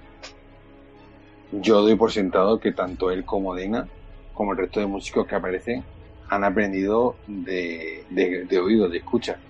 Pero ninguno de ellos sabe leer partitura hasta que se demuestre lo contrario, porque nunca nadie ha leído una partitura. Ni siquiera alguien ha llevado la letra. No, sí, sí hay partitura. ¿Cuál sí sabe leer partitura? En el Porque eolio, creo, cua- alguna- los músicos No, estos, no, Pues, No, no. Cuando, cuando eh, escribe la letra de, de la canción de Ambrose, que escribe toda la canción con todos los versos, pone la partitura del tema principal y del estribillo, para que todo el mundo pudiese interpretarla. Pero lo que es la letra, pero la, la música también la acompaña a Sí, la letra. la, No la recuerdo. par- la partitura también la escribe. Vale, no, esa parte no Que bueno, habrá que ver el concepto que tiene Rofu de partitura, que a lo mejor para él componer los, los nombres de los acordes ya estamos de una partitura. o seguir la palmada por marcar un ritmo para una música tan sencilla como la del el erudito tampoco yo creo que sea una complejidad como para decir venga subimos una octava esto lo otro aquí un no aquí vamos a reírnos de, de Ambrose y punto. Yo, yo creo que sería un tipo de partitura, pero no partitura convencional, como la que pueda leer cualquier músico, ¿vale? De, de re, mi, fa, sol, sino una, una partitura eh, con nudos hílicos especial para que los cantantes eh, canten y entiendan el nombre profundo de lo que hay ahí. o sea que primero tendría que saber leer nudos hílicos y leyendo esos nudos hílicos le diese Tener la mente despierta para cantarlo. Una o una manera de interpretar esa música de alguna manera ¿no? Exacto. Y cantándolo o vale. tocándolo se abriría la caja. Joder, porque hay dificultad. Primero tiene que saber leer nudos hílicos y después interpretar esa melodía. Bueno, sí. No, ya te digo, como he dicho antes, yo no lo descarto. Sería muy, sería muy Harry Potter, ¿eh? ¿Lo ha hecho un mago? No, hombre. Lo de Harry Potter Sería muy seguro. Harry Potter. Es verdad, porque en Harry Potter eh, abres la, la snitch dorada, la abres también como, como precisamente tienen que hacer. Eh, Uno le habla a, al- a la pelota y se abre. eh, Harry tiene que susurrarle, Harry tiene que susurrarle a una, a una snitch y tiene que hablarle a la puerta de la mazmorra para, para lo de Tom, Tom Riddle. Sería muy, muy, muy, muy, muy Harry Potter todo. Entonces no lo descartes. No, no, no lo descarto nada. no lo descartes. Bueno, y del tema, y del tema de los instrumentos que he nombrado, ¿queréis comentar alguna cosita de alguno de ellos? Sí, a mí lo del arpa modegana mm, me llama un montón de atención. Porque, claro, yo me figuro como arpa modegana, la típica arpa de orquesta, inmensa. Eh, Alejandra nos lo, nos lo confirma. Escribieron la partitura con el letra de la canción del Arno Erudito. La publicaron para que la cantara todo el mundo. Eh, que digo lo del tema del arpa modegana, eh, que yo me figuro que sería la típica arpa de orquesta, que son enormes, que pesan un quintal y que o tiene un carro de mano para poder llevarla o tienes que coger un coche sí o sí, porque eso no hay forma humana de echárselo al hombro. Imagínate llevar, llevar eso de Temode o, o, lo compraría a lo mejor en Tarbin y lo llevaría hasta Leolio solo para impresionar a Dena, el, el, el, Kilvin este, el Kellin, ¿no? Kellin. Para moverse, digamos, dentro de un auditorio y demás, lo mueven con una especie de, de transportín de, ruedas, así pequeño. Pero abajo del todo, abajo del todo, eh, algunas tienen sus propias rueditas. Pues tienes que inclinarte el arpa sobre ti, como dejarte apoyada encima de un hombro. Sí, como una carretilla. sí, y ir tirando. Yo digo, tiene unas rueditas muy chiquititas que tienen al lado, y las tienen unas cuantas. Tampoco las tienen todas. Pero para moverlo de un lado a otro tiene que ser un... Imposible. Sí, sí, eso es imposible. Una empresa de mudanza.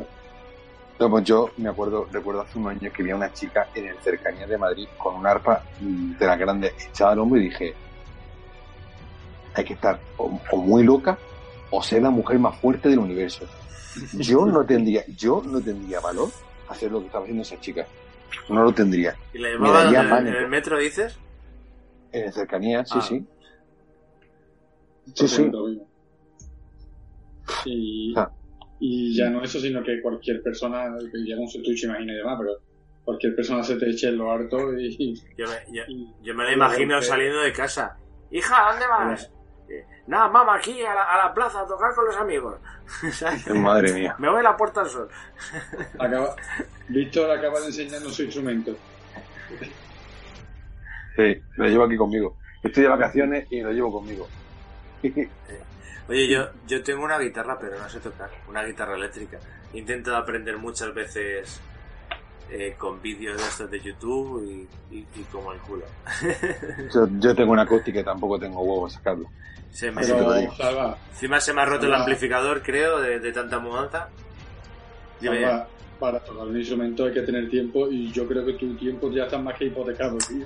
Bueno, duermo tres horas al día, puedo dedicar una de ellas, venga, va, puedo dedicar una de ellas a aprender.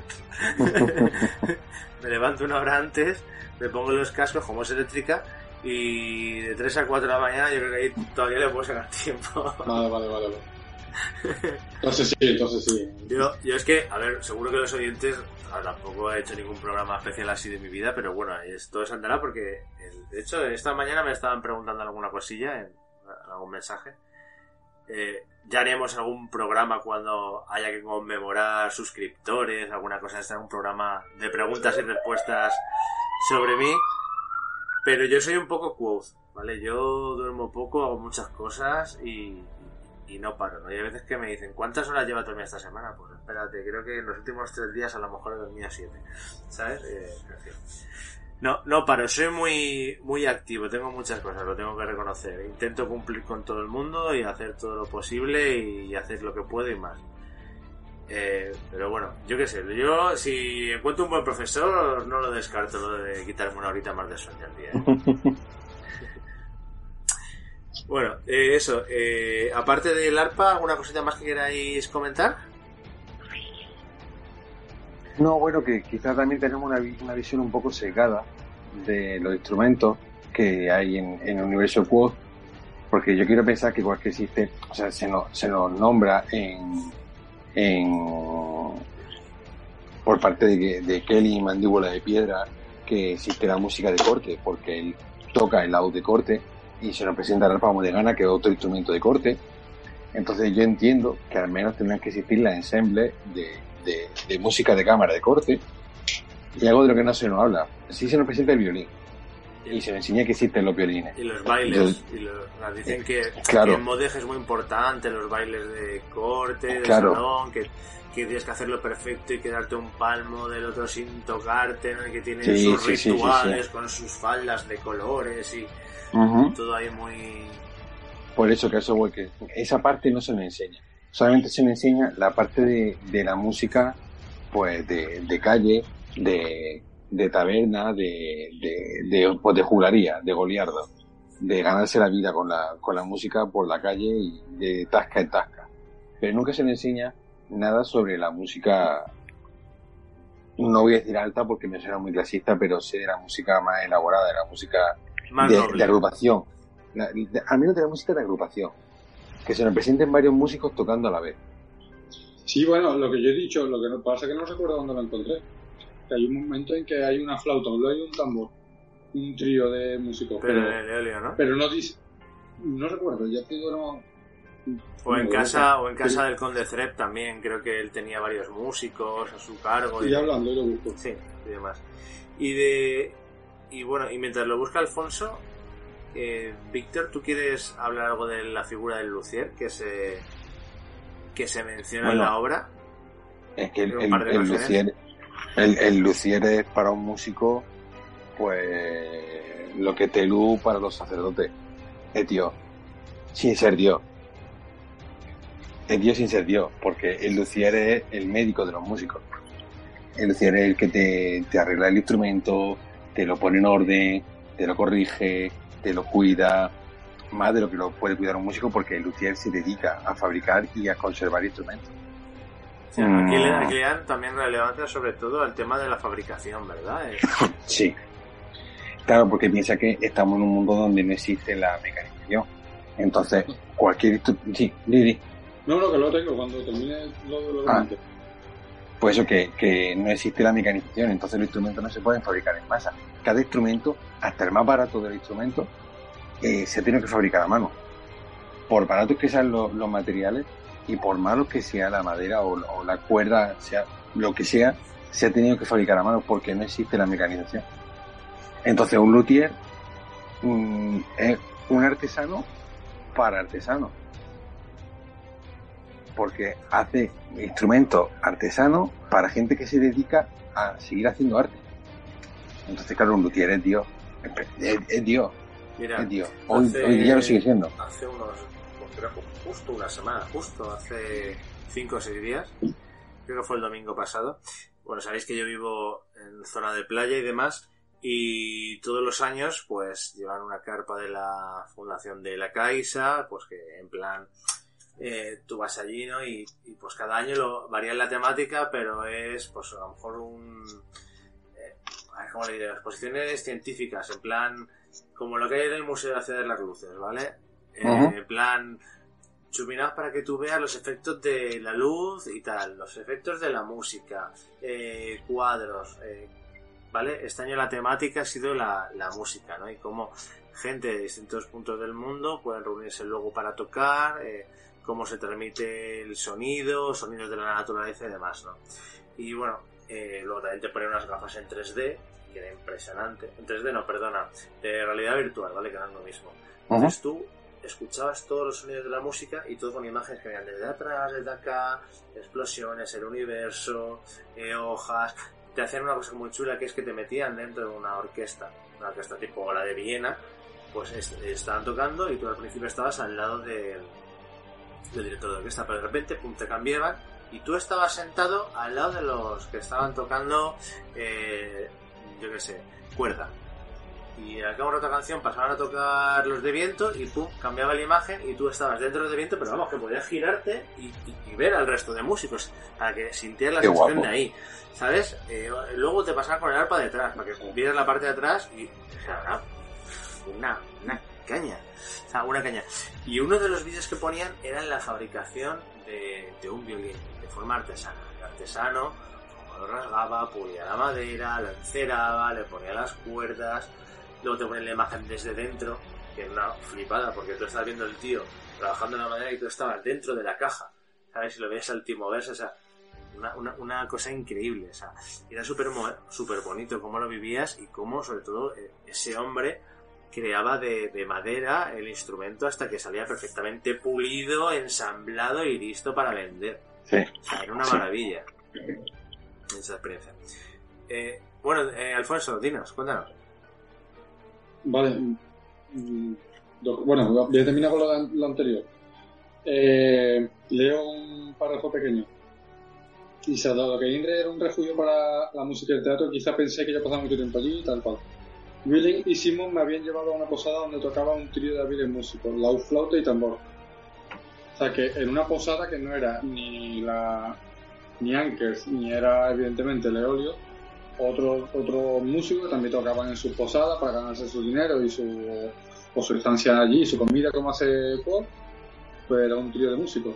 Pero sí es verdad que no es como dice Víctor, ¿no? que no hay un, una gran orquesta, no hay un, un, cuarteto de cámara, no hay, no hay una gran agrupación de músicos así, así más orquestales, ¿no? Más orquestales.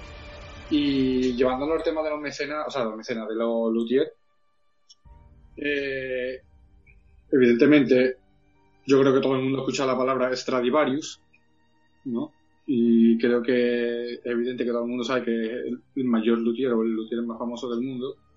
Y, y creo que aquí eh, hace un paralelismo con Stradivarius con el Antesor, ¿no? Antesor o Antecesor. Sí, ¿no? Antesor, Antesor. Antesor. Y yo creo que es muy evidente que está haciendo una mención indirecta con Stradivarius. Y lo mismo, a mí me, encanta primero la, el trabajo que hacen, es muy evidente que, como dice Víctor, es artesanía eh, para artesanos, es, es, precioso. Como dices tú, el vídeo ese, cómo fabrican un violín. Verlos trabajar es una gozada. Porque ver trabajar, bueno, ver trabajar a un, un artista que, que crea un violín como cualquier tipo de artesano haciendo su trabajo, ver a un artesano hacer una cosa bien hecha, algo precioso. Cualquier cosa hecha a mano, un libro, es, todo ese tipo de cosas, una pasada.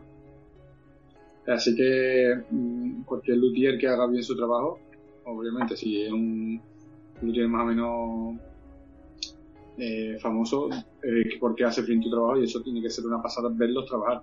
Quedarte sentado en una esquina sin hacer mucho ruido y sin molestarle y simplemente disfrutar de ver cómo hace su trabajo. Eso tiene que ser una pasada. Vale, no, pues no sé si queréis decir alguna cosa más de esta figura o nos metemos con otra que se te ha escapado por ahí, Alfonso. Sí, que... bueno, eh, lo, por, por, terminar con el, el luthier, también sale otro tipo de luthier en la obra, que es el que le crea el maletín a, a Quoth. A Quoth, que por encargo de Dena, el que le hace el maletín también lo consulté con Víctor, que no, eso yo no lo sabía con seguridad, pero el que le crea el maletín al instrumento también es un luthier. O, o Lucier, no sé cómo se pronuncia exactamente. Luthier, yo siempre lo pronuncio Luthier. Luthier. Te puedes hacer el francés y Luthier. Luthier. ya está. Queda más Con, fino. con la R, Con acento la modegano. R. el acento modegano. pues eso, eh, sí, no, simplemente por eso, Puntilla, que es el otro luthier que sale famoso, ¿no? El, el, tanto el antesor como el que le crea el maletín, el estuche de, de la para Quo. Que también es muy bonito como él describe cómo, cómo le gusta, los materiales con los que ha trabajado, también lo mismo.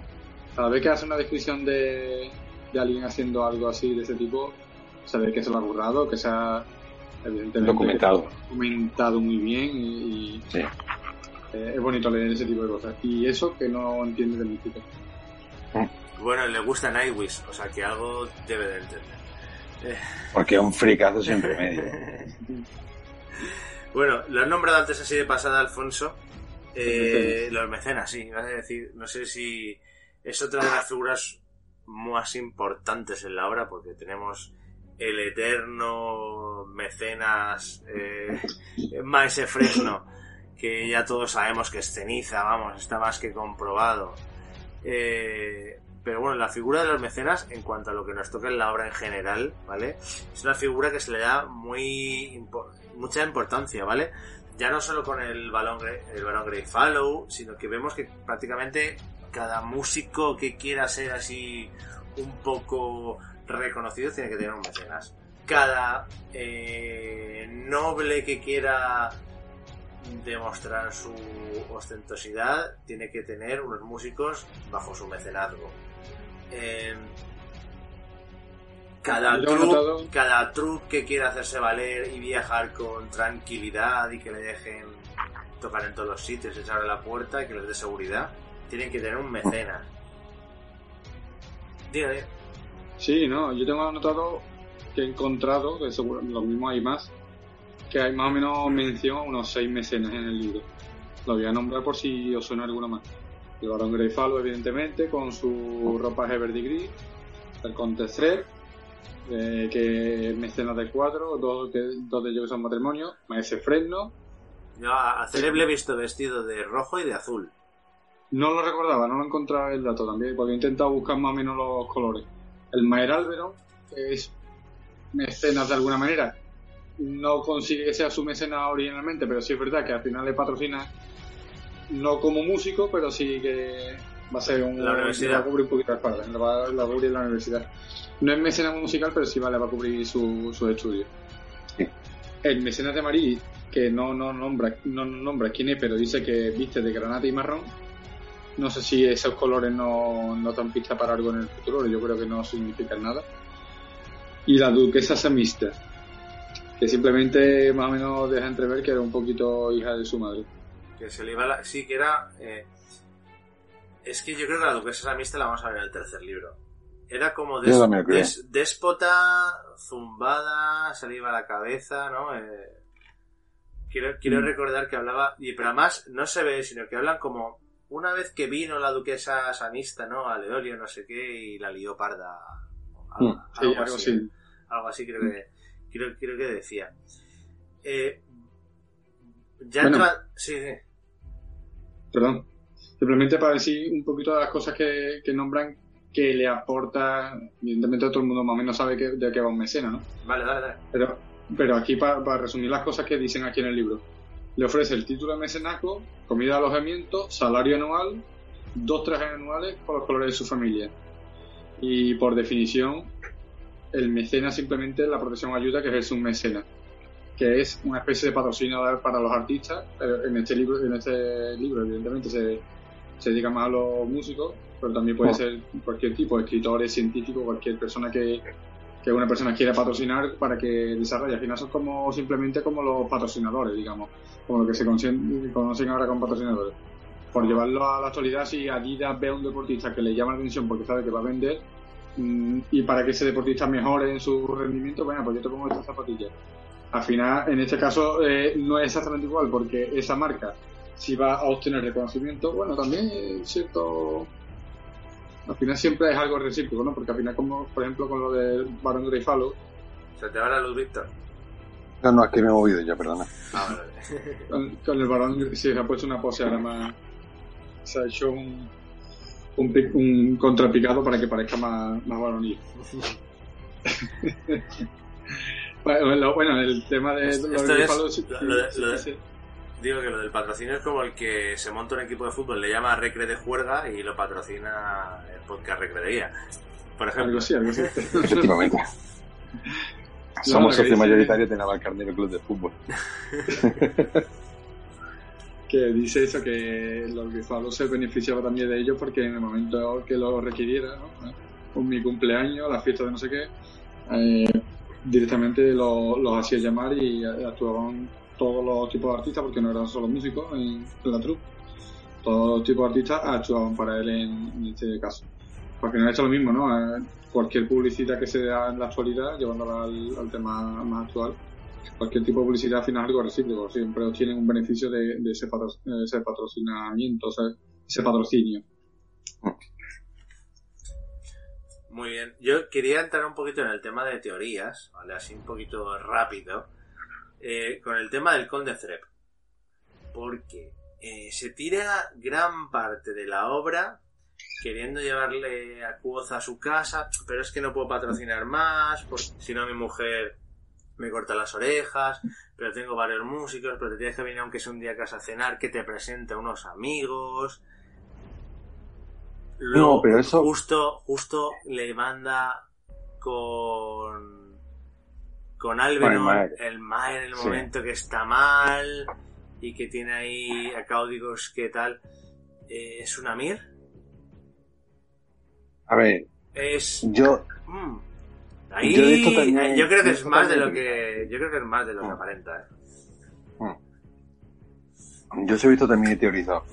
Y sí, yo tengo, o tengo dos visiones. Tengo una visión eh, literal del libro, que, porque lo he visto, entonces por eso tengo una visión como literal de lo que pasa en el libro, que es un tío que está, que muy melómano, que está muy obsesionado con intentar ayudar a todos los músicos que pueda y sabe que Quoth está jodido de por vida porque el otro se lo ha jurado y su padre es muy poderoso y todo el rollo. Y él, venga, no, no, tío, te, te voy a ayudar, voy a hacer lo posible porque consiga un mecenas, si no en este reino, que sea en otro lado, que lo que sea, pero yo te voy a ayudar, tío, porque aún existe gente así en el mundo, aunque parezca difícil de creer.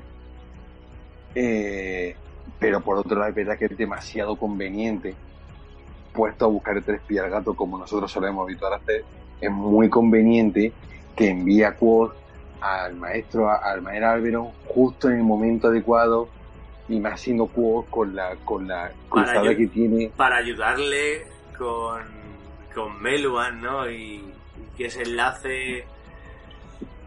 Claro, para que, para que tenga que conocer precisamente a su tía racista, clasista, anti, anti Edena Ru, anti putos pobres, anti gente que huele mal, anti músicos, no quiero volver a escuchar música en mi puta vida, que parece la, la, la mamá de Coco.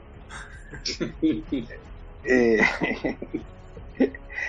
eh, yo qué sé, es, es verdad que si te pones a buscar y te pones ahí a, y a tirar debajo del texto, dice, es sospechoso, es muy sospechoso que Trep Cuando le quiere presentar, así. cuando le quiere presentar a, a su casa, que vaya un día a cenar y presentarle a los amigos, ¿qué noble coge un Edema Ru, que es, te dice que es peor que la mierda, que hasta los animales les tratan peor, hasta los perros callejeros les tratan peor que a los Edema Ru, te lo dice un montón de veces en la obra. ¿Qué noble llevaría un Edema Ru a su casa a cenar y presentárselo a sus amigos? Pero él sabe que, que Quoth de eh, Edena, Yo creo que tonto Yo- no es. Y es pelirrojo. pero ya, pero tampoco te hace ser eso, tampoco te hace eso ser, ser. Hombre, Will, Will lo dice, tú nunca lo has dicho, pero yo siempre lo he imaginado. Ya, pero también lo consideran que es de ahí. En un primer error, antes que considerar que sea Edena, consideran que es de ahí. Es que queda- quedas mejor preguntando si es de Il que si es de... Sí, Y, y teniendo en cuenta que luego es lo mismo, o sea, es- vienen del mismo lado. sí, sí, sí. Sí, sí. Pero Pero Es- sí, es como lo que también lo que dice. Will, ¿no? Que, que, que para él, en el lugar en el que se encuentra, como he dicho antes, para él es un noble más. Aunque lo que, Sí. Él, Trep solo ve ahí a un noble músico. No, no- ni se para muchas veces a pensar. Ambrose. no, sí, no, no, pero por ejemplo, eh, pero Trep, Trep es distinto a Ambrose, no, yo no quiero compararlo. Me- lo mismo después, como hemos dicho muchas veces, después me llevó el palo con, porque vaya a dar vuelco con ese personaje, pero yo siempre lo veo como dice ahora mismo a Víctor, ¿no? La, la primera visión que tengo de Trep es, es esa, ¿no? Que, que es un melómano que quiere patrocinar y quiere darle oportunidades a, a, a otros músicos y más del nivel de Quo, ¿no? Pero eh, hay un momento en que Quo lo dice, dice, él no se puede imaginar al nivel de mi, pobre- de mi pobreza que no tengo ni para comprarme algo de ropa para estar a nivel de Ah. ellos. O sea que yo creo que si, es, si es- esta primera visión es la real del personaje, eh, Trev solo ve la primera imagen, que es un músico mm, de la más alta categoría.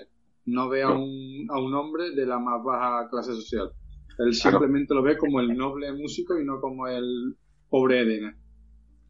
es que luego me llama la atención que justo le manda con el Maer en el momento que el Maer necesita ayuda para cortejar a Meluan Lacles. Y si pensamos que es un Amir, no tiene mucho sentido, porque si sabemos que Caudigus es otro, otro Amir y está envenenando al Maer para no asesinarlo, porque igual tampoco le, le interesa que haya un asesinato, pero sí para dejarlo tonto y que no tenga pretendientes y que se case aunque le diga al rey y como desprestigiarlo de cara a Meluan Lacles, porque si fuera un Amir iba a ir a un sitio a ayudarle a algo que hay otro Amir que es- no tendría mucho sentido. Bueno, a lo Entonces, mejor hay, lo a lo que- mejor también verá que hay corrientes de pensamiento diferentes. A dentro mí- de la MIR, A mí lo que me hace pensar es que si no es una Mir, ¿qué es la otra opción que queda? que sea un Chandrian. Claro, también puede ser. ¿Te imaginas? Incluso que sea un Fata. Un Fata glamorado, Mm. siendo de la nobleza, Pero es que, pero, pero ¿dónde está? ¿Pero dónde está? en un sitio donde no importa mucho la nobleza. Es una nobleza, y además, donde, y, donde, una nobleza vendida a la iglesia. y donde la gente pasa. Porque él, él pasa el día en, en, en INRE, en, en, la, en el Eolio, donde los alumnos vienen y los alumnos van. Y a lo mejor no te lo vuelven a encontrar en tu puñetera vida, porque ha ido a estudiar una cosa concreta y ya no vuelve jamás. Y al principio del camino de piedra. Claro, claro. Pero vamos, yo es que ahí tengo, tengo, por un lado pienso que puede ser un, una Mir. Además, creo que en el mapa de la caída del Imperio Tour había un reducto que se llamaba así, Amir no sé qué, en la mancomunidad. Pero, por otro digo, si es una Mir, ¿por qué va a ayudar a los Láquiles y a Alberon en contra del rey Calancis? No tiene mucho sentido. Bueno, también el rey Calancis fue puesto con ayuda de la iglesia en Claro. de los Alberon. Pero entonces, ¿por qué Caudicus, si es una Mir, está puteando a Alberon? ¿Tiene un significado secreto que le esté puteando? Tie- Me explico. ¿Lo hace para que el rey, para protegerle del rey y que el rey no lo considere peligroso? Caudicus, como ha dicho Víctor, una Mir de otra corriente o es una Mir que se ha dejado comprar por los Anso? Es que tampoco sabemos desde cuándo llevan envenenándole, ¿no? O sea... Claro, es que no lo sabemos, son, son muchas incógnitas las que hay. Las fal- que hay. Faltan pistas, nos faltan pistas. Claro, claro, si no es una Mir, eh, ¿qué es? Sería un Chandrian.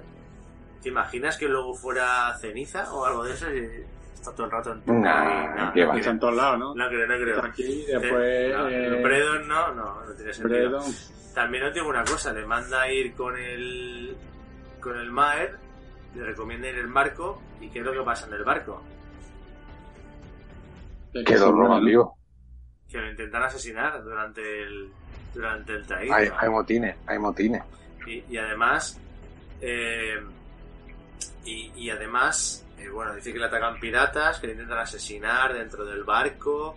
Los piratas sabemos que la isla de los piratas pertenece a los Anso, o sea, gobiernan el man de Cence, creo que es, o de Cence.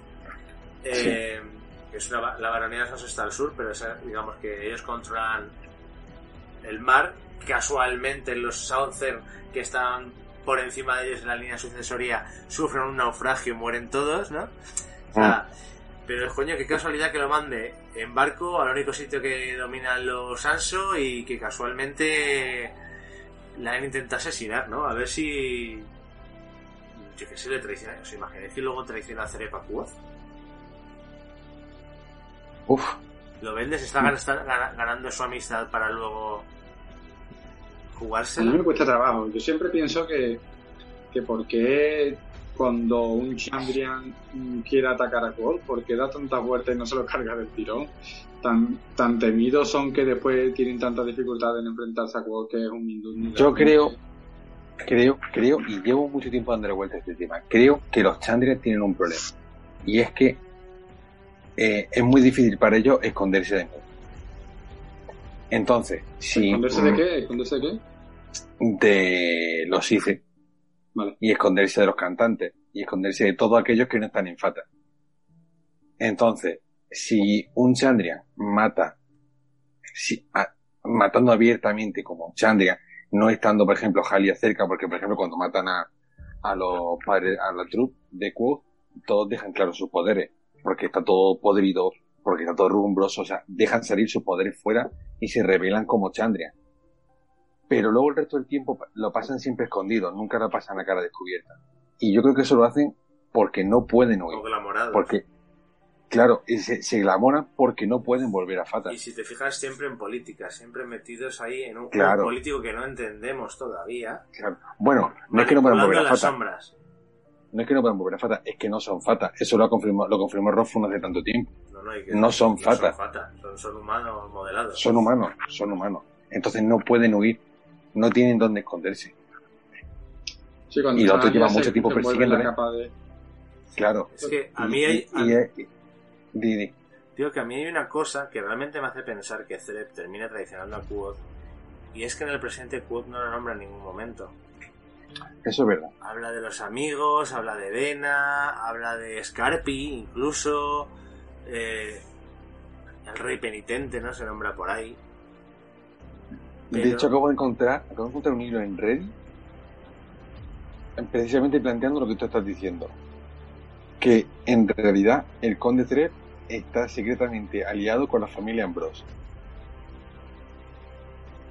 Si le hace la canción del Anordito, que cabroncete, ¿no? Es el primero que ha sido visto en compañía de, Ambrose. Willem sospecha de Tred. Tred nunca quiere actuar eh, de patrón para Quo. Y lo que tú estás diciendo, Tred manda a Quoth a Vinta eh, sin, sin otro medio que un viaje que, en- en el que hay piratería, hay saqueo y hay amotinamiento. Mm, hay, bueno, hay varios puntos más. Trep está el Quoth at the Docks. Claro, Trep manda a los en puertos. un viaje a los puertos sin advertirle de lo que puede pasar una vez que se suba a un barco. Lo manda sin, sin, sin nada. Eh, Thread, eh, se queda cerca de Quo y él primero, él, él- fíjate, Thread es el primero en oír que Quoth ha muerto durante el viaje. Sí, eso también lo, eso también lo, lo oí yo una vez. Y Ambrose, Happen tuvieron un buen thread. Ah, y Ambrose, al parecer, está cerca cuando Thread se entera de que Quoth ha sido asesinado. Y bueno, luego ya lo desarrolla todo, pero está todo escrito en inglés y no tengo habilidad para traducirlo todo y llevar un debate adelante. Sí, o sea que hay más indicios. Ni siquiera yo mismo me lo creo, pero, pero las pistas están ahí, como siempre con Razus. Sí. No sé, yo no lo termino de ver el 100%, pero Bueno, sabe, sabe que están Ankers, ¿no? Por ejemplo, Quoth sabe que están Ankers, eh, Threp, y le va a buscar una chica a Ankers, a Quoth, ¿no? Mm. Sí. Quoth ve a un marinero sospechoso cuando está en el puente de piedra con. Elodie. Con un bulto bajo el brazo. Y ese marinero después está durante el viaje sí, de. Quoth.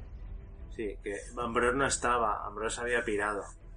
Pero... ese es el que ese es el que cuando está sentado con Elodin tiene la sensación de que en cualquier momento le podría haber empujado. Sí, que lo mira así, pero no lo hace porque está Elodin al lado. Sí, y justo es el último que llegan a embarcar, que dicen, eh, tenemos que haber salido ya, pero no hemos salido porque allá está el último marinero, y es el que había visto el que se había quedado mirándole, ¿sabes? Con un bulto. Y luego durante el barco, durante el viaje le intentan asesinar, hay un motín, tal, y luego ya le atacan los piratas. O sea, ese le había pagado, tío. le había pagado a Ambrose. Joder, tío, que yo estaba todo en cariño del conde Thread. Me cago en todos sus putos muertos, chaval. Ya me ha dado la noche, tío. Ya no duermo esta noche, ya no se duerme. Me cago en sus muertos. Como veis, tío. amigos, aquí en las crónicas del arcano, cada vez que nos ponemos a debatir, sacamos una teoría o descubrimos una pista nueva. Joder, más tío. cabrón. Ya sabemos que toda la iglesia, uy, la iglesia, la, la nobleza de, de la mancomunidad está vendida a la iglesia, ¿no? Y, y aquí el que tiene la pasta. Igual le, le ha dicho, mira, ningún noble le va a hacer de mecenas y tú te vas a acercar a él, ¿no? Y vas a estar al tanto de todo lo que hace. Pero bueno, lo de la canción del Arnaudito, la... Bueno, que también, escucha, le ayuda a componerla, pero luego, ¿cómo saben todo el mundo que ha sido Quoth quien se la ha inventado? ¿No? O sea... Bueno, No, hombre, se sabe. es verdad. Pero si lo condenan por ahí, ¿no? sí, sí, sí. Bueno, eh, ¿alguna cosita más? Que si queréis para ir cerrando, nombramos alguna canción así breve que se mencione en la historia. Yo creo que la más importante sería, bueno, la más importante de todas sería, eh, creo que estaréis de acuerdo conmigo, Calderero Curtidor. Sí, por supuesto. que es la canción más adulterada de la historia, porque todo el mundo canta su estrofa y le añade las estrofas a, a su voluntad.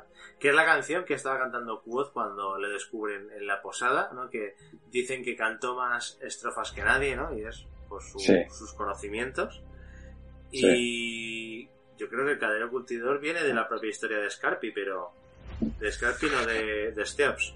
Steop Scarpi es lo mismo, ¿vale? Es el, es el mismo personaje, aunque no... Sí, el mismo personaje. Aunque todavía no nos lo han enseñado, pero Esteopa es narrador en Aden. Mm. Eh, ¿Qué más? ¿Qué más? Canciones así conocidas. El Tinta Tatorín. ¿El cuál? Tinta Tatorín. ¿Esa es la que toca rápida esa? La, la, la canción más difícil para 12, para 12 notas. Claro, se- Tu, la, tu laúd tiene 7 cuerdas. Y tú solamente puedes tocar con 5 dedos. No me cuentes historia. Ahí hay un problema de cuenta mm, clarísimo. Te, te faltan cuerdas, te sobran dedos. Sí, pero dice en plan que te cuelas de la, de la digitación que tiene en ese Imposible. momento con el auto. Eso lo que quiere hacer es decir de que es un, un puto crack haciendo el- Que sí, que sí. Que- es tan que- bueno que puede tocar hasta notas que no existen. Con dedos que no tiene. Eh, y, con, y con cuerdas que tampoco tiene. Sí, decía que, decía que el padre la castigaba, lo castigaba entre comillas, eh, practicando a, a tocar esa canción desde que era un niño y, y, prácticamente lo hacía hasta dos o tres veces al día. Eh, sí, Eh, bueno, también, con, bueno, seguimos, ¿no? Eh, otra obra famosa es la de Si Sabin, ¿no? Sí, Sí, la Sí. balada de Si balada otra Si balada. Otra- ¿no? Otra balada, Sí. sí. Que es la que canta con Dena por Dena. en el óleo, se gana el caramillo, ¿no? Eh, Que cuenta la caída de desgracia de Sir Sabien, que durante tres días buscó o viajó, ¿no? Para buscar a los Amir. Perdón, durante tres años. Durante otros tres años enter- entrenó con los Amir y se convirtió en caballero. Y al séptimo regresó con su amada. Dinos, dinos. Sabien, es que nosotros decimos Sabien. Mm, pero no se pronuncia Sabien, Se vio. Se ve, prácticamente. Eh, la verdad es decir Sabien, la está cantando Quoth, eh, El Señor de los Siete. el Señor de los Siete, Es la con un laúd, con un laúd de siete cuerdas, eh, hablando básicamente de la caída de los Chandrian, de las siete grandes ciudades y de las siete cosas que guarda Lady Lackle. Es que no es Sir Sabien, es eh, eh, eh, mm, Sir Seven. Es. Vamos, que es, la- es Lanre, habla de Lanre y Lira. Lanre, Lanre, como hemos dicho otras veces en el canal, es una mir. ¿Por Mm. qué? Porque además te lo dice Rothfuss, es un cabrito, es un cabrito porque te da a entender, hace que tu mente piense una cosa. Tú piensas que Lanre era un tipo fuerte, ¿no? Con, con una espada y no, él te dice, el poder de Lanre recaía en su sangre y en el poder de su brazo. Pero no porque fue un tío así como Thor que pegaba unos espadazos a este siniestro, no, no. Que usaba simpatía, que usaba su sangre, y que usaba su brazo para como el Amir de las fotos. Sí, sí. Y entonces ¿por qué salen los Chandrian con el con el Amir? Haliax no es Lanre. Porque aún no, aún no existía la división entre Chandrian y Ami. Es la caída de Sir Sabien. El nombre verdadero del Anre no es Lanre, es Sir Sabien, es Sir Seven, el señor de los siete, de siete de ellos. Cuando no había división entre Chandrian y Ami, y todos eran uno, Viajó tres años, se entrenó tres años y a- aprendió todo lo que aprendió Ojo, todo lo que pudo ojo, aprender. Y al séptimo año regresó con Lira. Con este caso con su amada, que no me acuerdo cómo se llamaba ahora mismo, pero... No Halloween, recu- eh, Elohim, sí, o Elohim, Elohim, ¿no? Y no recuerda... Halloween, que otro juego de palabras. Alone, sola. ¿Y quién está sola? Sola, sola, solísima, sola, sola, solísima. la luna. No, Y Auri, y Auri. también, pero hostia. Este, Está sola, sola, sola, sola, solísima. Ti te ha explotado la cabeza con Lira. lo de tres, a mí me está explotando la cabeza con esto. Pero si os fijáis, es lo mismo que la historia de, Te- de Telu. Telu Claro. fue a siete ciudades, o sea, seis ciudades, y a la séptima no comió y tal, y pudo alcanzar a Encanis. ¿Nos está diciendo que Lira es Encanis? Eh, te- Eso ya, eso ya lo apuntaste tú en su momento también. Que Lira pudiese ser Encani. Regresó, regresó a su amada. La iglesia dice que capturó al arcanista. eh, el. Mm, Ella era poderosa, conocía muchos nombres. ¿eh? Decían que cuando se cabreaba parecía un demonio. Mm, es que era aquí una, pasa, era una pasa, soñadora. aquí pasa, pasa con tanta, con tanta historia. Tenemos muchos puntos de vista. Tenemos el punto de vista de los fatas, tenemos el punto de vista de la iglesia y cada uno cuenta su historia, su conveniencia para que se divida de las demás. Pero todas forman parte de un todo. Es la misma historia contada de distintas formas. Claro, y cada una termina nadie- en el punto de que le interesa. Por eso nadie puede aprender, pues por eso nadie sabe lo que hay detrás de las puertas de piedra. Ni siquiera realmente los profesores saben lo que hay detrás de la puerta de de piedra, por más que se quieran tirar el pingo. No lo saben, porque ¿Pensáis- ninguno. Digo, Sí. ¿pensáis que al final de la historia lo conseguiremos saber, la historia real? ¿O nos dejará sin saber eso, simplemente? Continúa No, la historia, la trama de Quoth, pero nos quedaremos sin saber la historia real, real, No. real. Yo creo que Yo sí. creo que sí. Y creo que nos lo va a contar a Celubia. Se lo ha trabajado mucho, ¿eh? Todo esto se lo está trabajando mucho. Y más viendo, lo que, por ejemplo, lo que acaba de decir él, ¿no? De, en vez de la balada de Sir Sir Sabien es un juego de palabras por Sir Seven, el señor de los siete.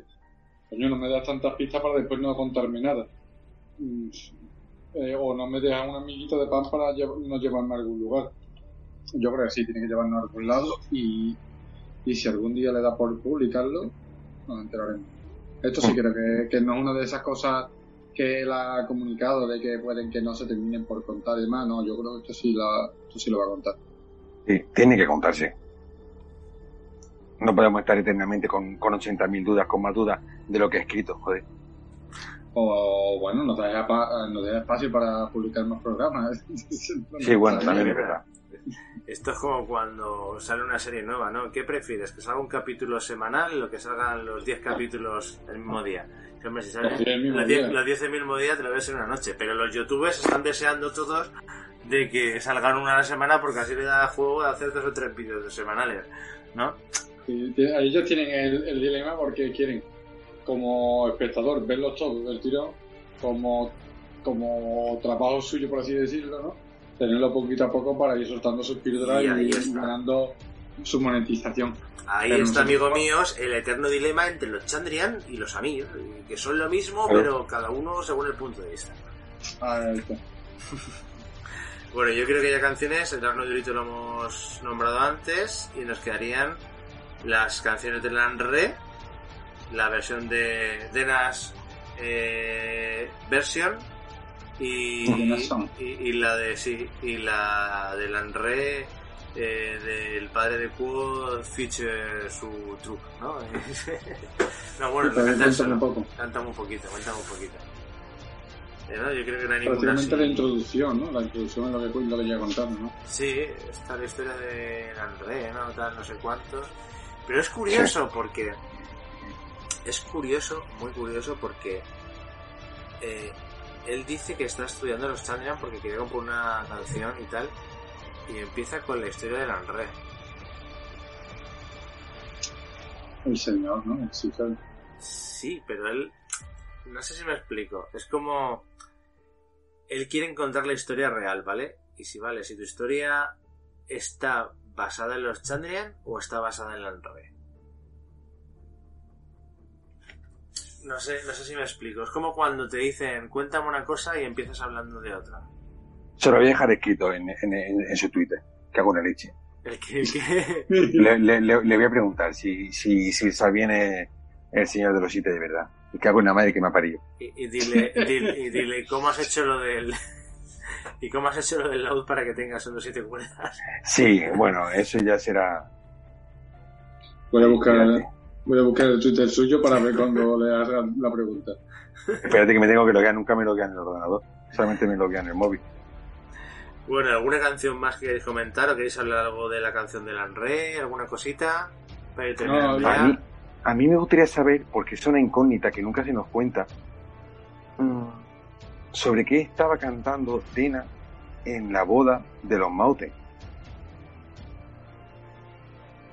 Porque creo que, creo que sí lo llega a contar, pero la verdad es que no me acuerdo. No, yo no recuerdo nada. Yo tengo que repasar todo eso y también el tema de los espejos que estuvimos hablando en el último vídeo. Que parece que los. Chandrian se, tra- se trasladen a través de los espejos o que se escondan a través de los reflejos de los espejos, alguna cosita así. Ya los críticos de, de Rofo van a decir que, que es típico el recurso del espejo para meterlo en su literatura, bla, bla, bla. Sí, pero Eh, es que ahorita para el espejo, bueno, dejemos el último, el último programa, le da la vuelta. En Modeg, por lo que ves- vemos del prólogo de Daniel también, tapan las ventanas y los espejos porque temen que venga alguien. Mm. Eh, en el jardín de Normauzen, eh, Haliax, o el que suponemos es Haliax, tenía un espejo bajo los pies. Algo pasa ahí, algo pasa ahí. Sí, algo que no... Es que son muchas cosas. Que, por señalar una canción más, para mí, a mí me parece curioso, ¿no? No es nada importante, pero me parece curioso, ¿no? Él, cuando conoce a Lord Kelly, que es de Nasra presenta, la canción toca dos canciones, una que es súper complicada y la toca de manera sencilla, y una Sí. que es la más fácil del mundo, que es el manso, que es como la, la más popular de las canciones populares, la más, digamos, che, no recuerdo, la música folclórica, la más folclórica Como de las canciones el algo así, ¿no? Y, y la hace de manera complicada, ¿no? Pues curioso, ¿no? Que le, eh, Lord Kelly se mete con él por esa canción, ¿no? Bueno, en este caso no se mete por esta canción, ¿no? Pero él le dice a él que, vale, tocas el, el laúd, el de Trupp, ¿no? Como que rebajando su, como dijo antes Víctor, rebajando su su estatus, ¿no? Como dándole un poquito de menos importancia a su, a su música. Y en una de las visitas que le hace Kuoka Dena, que está ella practicando, ella está practicando con, con, el, con el arpa una especie de versión de la canción del manso, que es precisamente la canción que tocó eh, De allí, ¿no? La, la popular, la que hemos dicho antes que es música folclórica. Sí. Y, y la estaba él practicando con ella, ella practicando con el arpa. Me, me, me resultó gracioso por eso, porque Quiere ser como él. Sí, no, y aparte que Kelly le está criticando por ser música folclórica y sin embargo ella evidentemente está empezando con música folclórica. Para joderle.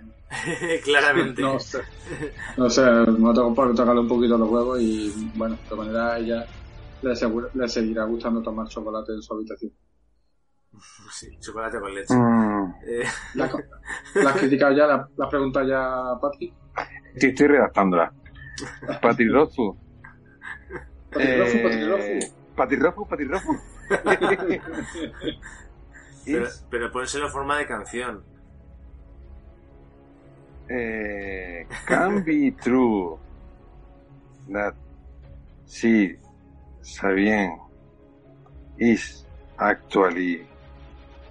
Eh, ¿El Lanre llega a ser Lord? O- Lanre, Lord of the Seven. No dice nada de nobleza de Lanre. No, ¿verdad? No. Lanre. It's possible that. Eh, como joder, ya se me da el nombre. Eh, sabía. está bien. Y, y, y la, y la chica, Aloin. Aloin. Aloin. Aloin. Aloin. Más. Really. Que es curioso porque esa canción la, la, la compuso Ilien, ¿no? Sí. Ah, Es eh, el más grande de los. de los. De Marru, de la Edena. los cantantes.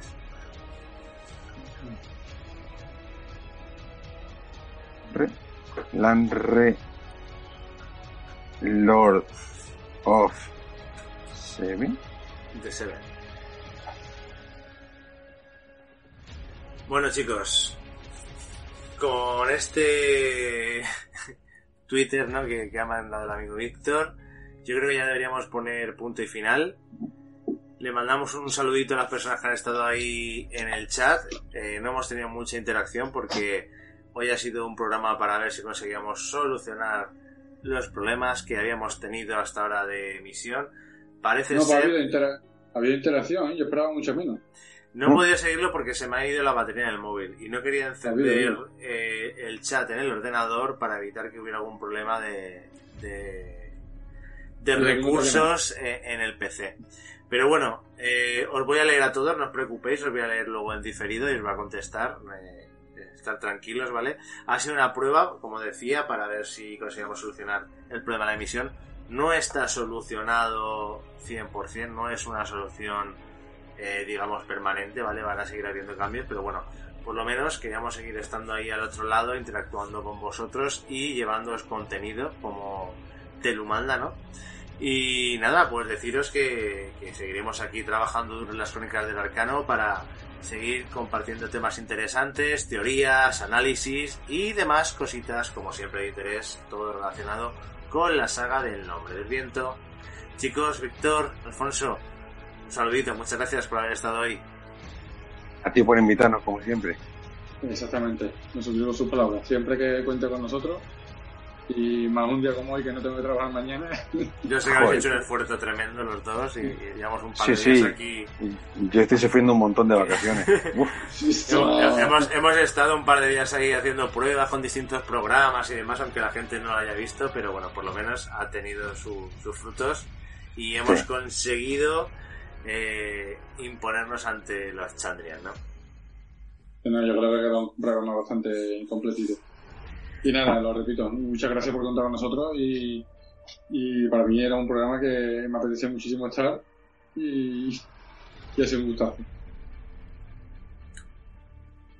Pues nada, niños, ponemos punto final, como siempre recordando a nuestros series las tres cosas que deben temer los hombres sabios. Las noches sin luna, las tormentas en el mar y sobre todo la ira de los hombres de un hombre amables. sabio. De los hombres amables y, de, y del OBS también. Ira del OBS también. Eso, eso. Bueno, hasta el próximo programa, amigos. Nos escuchamos, nos vemos. Adiós. Adiós.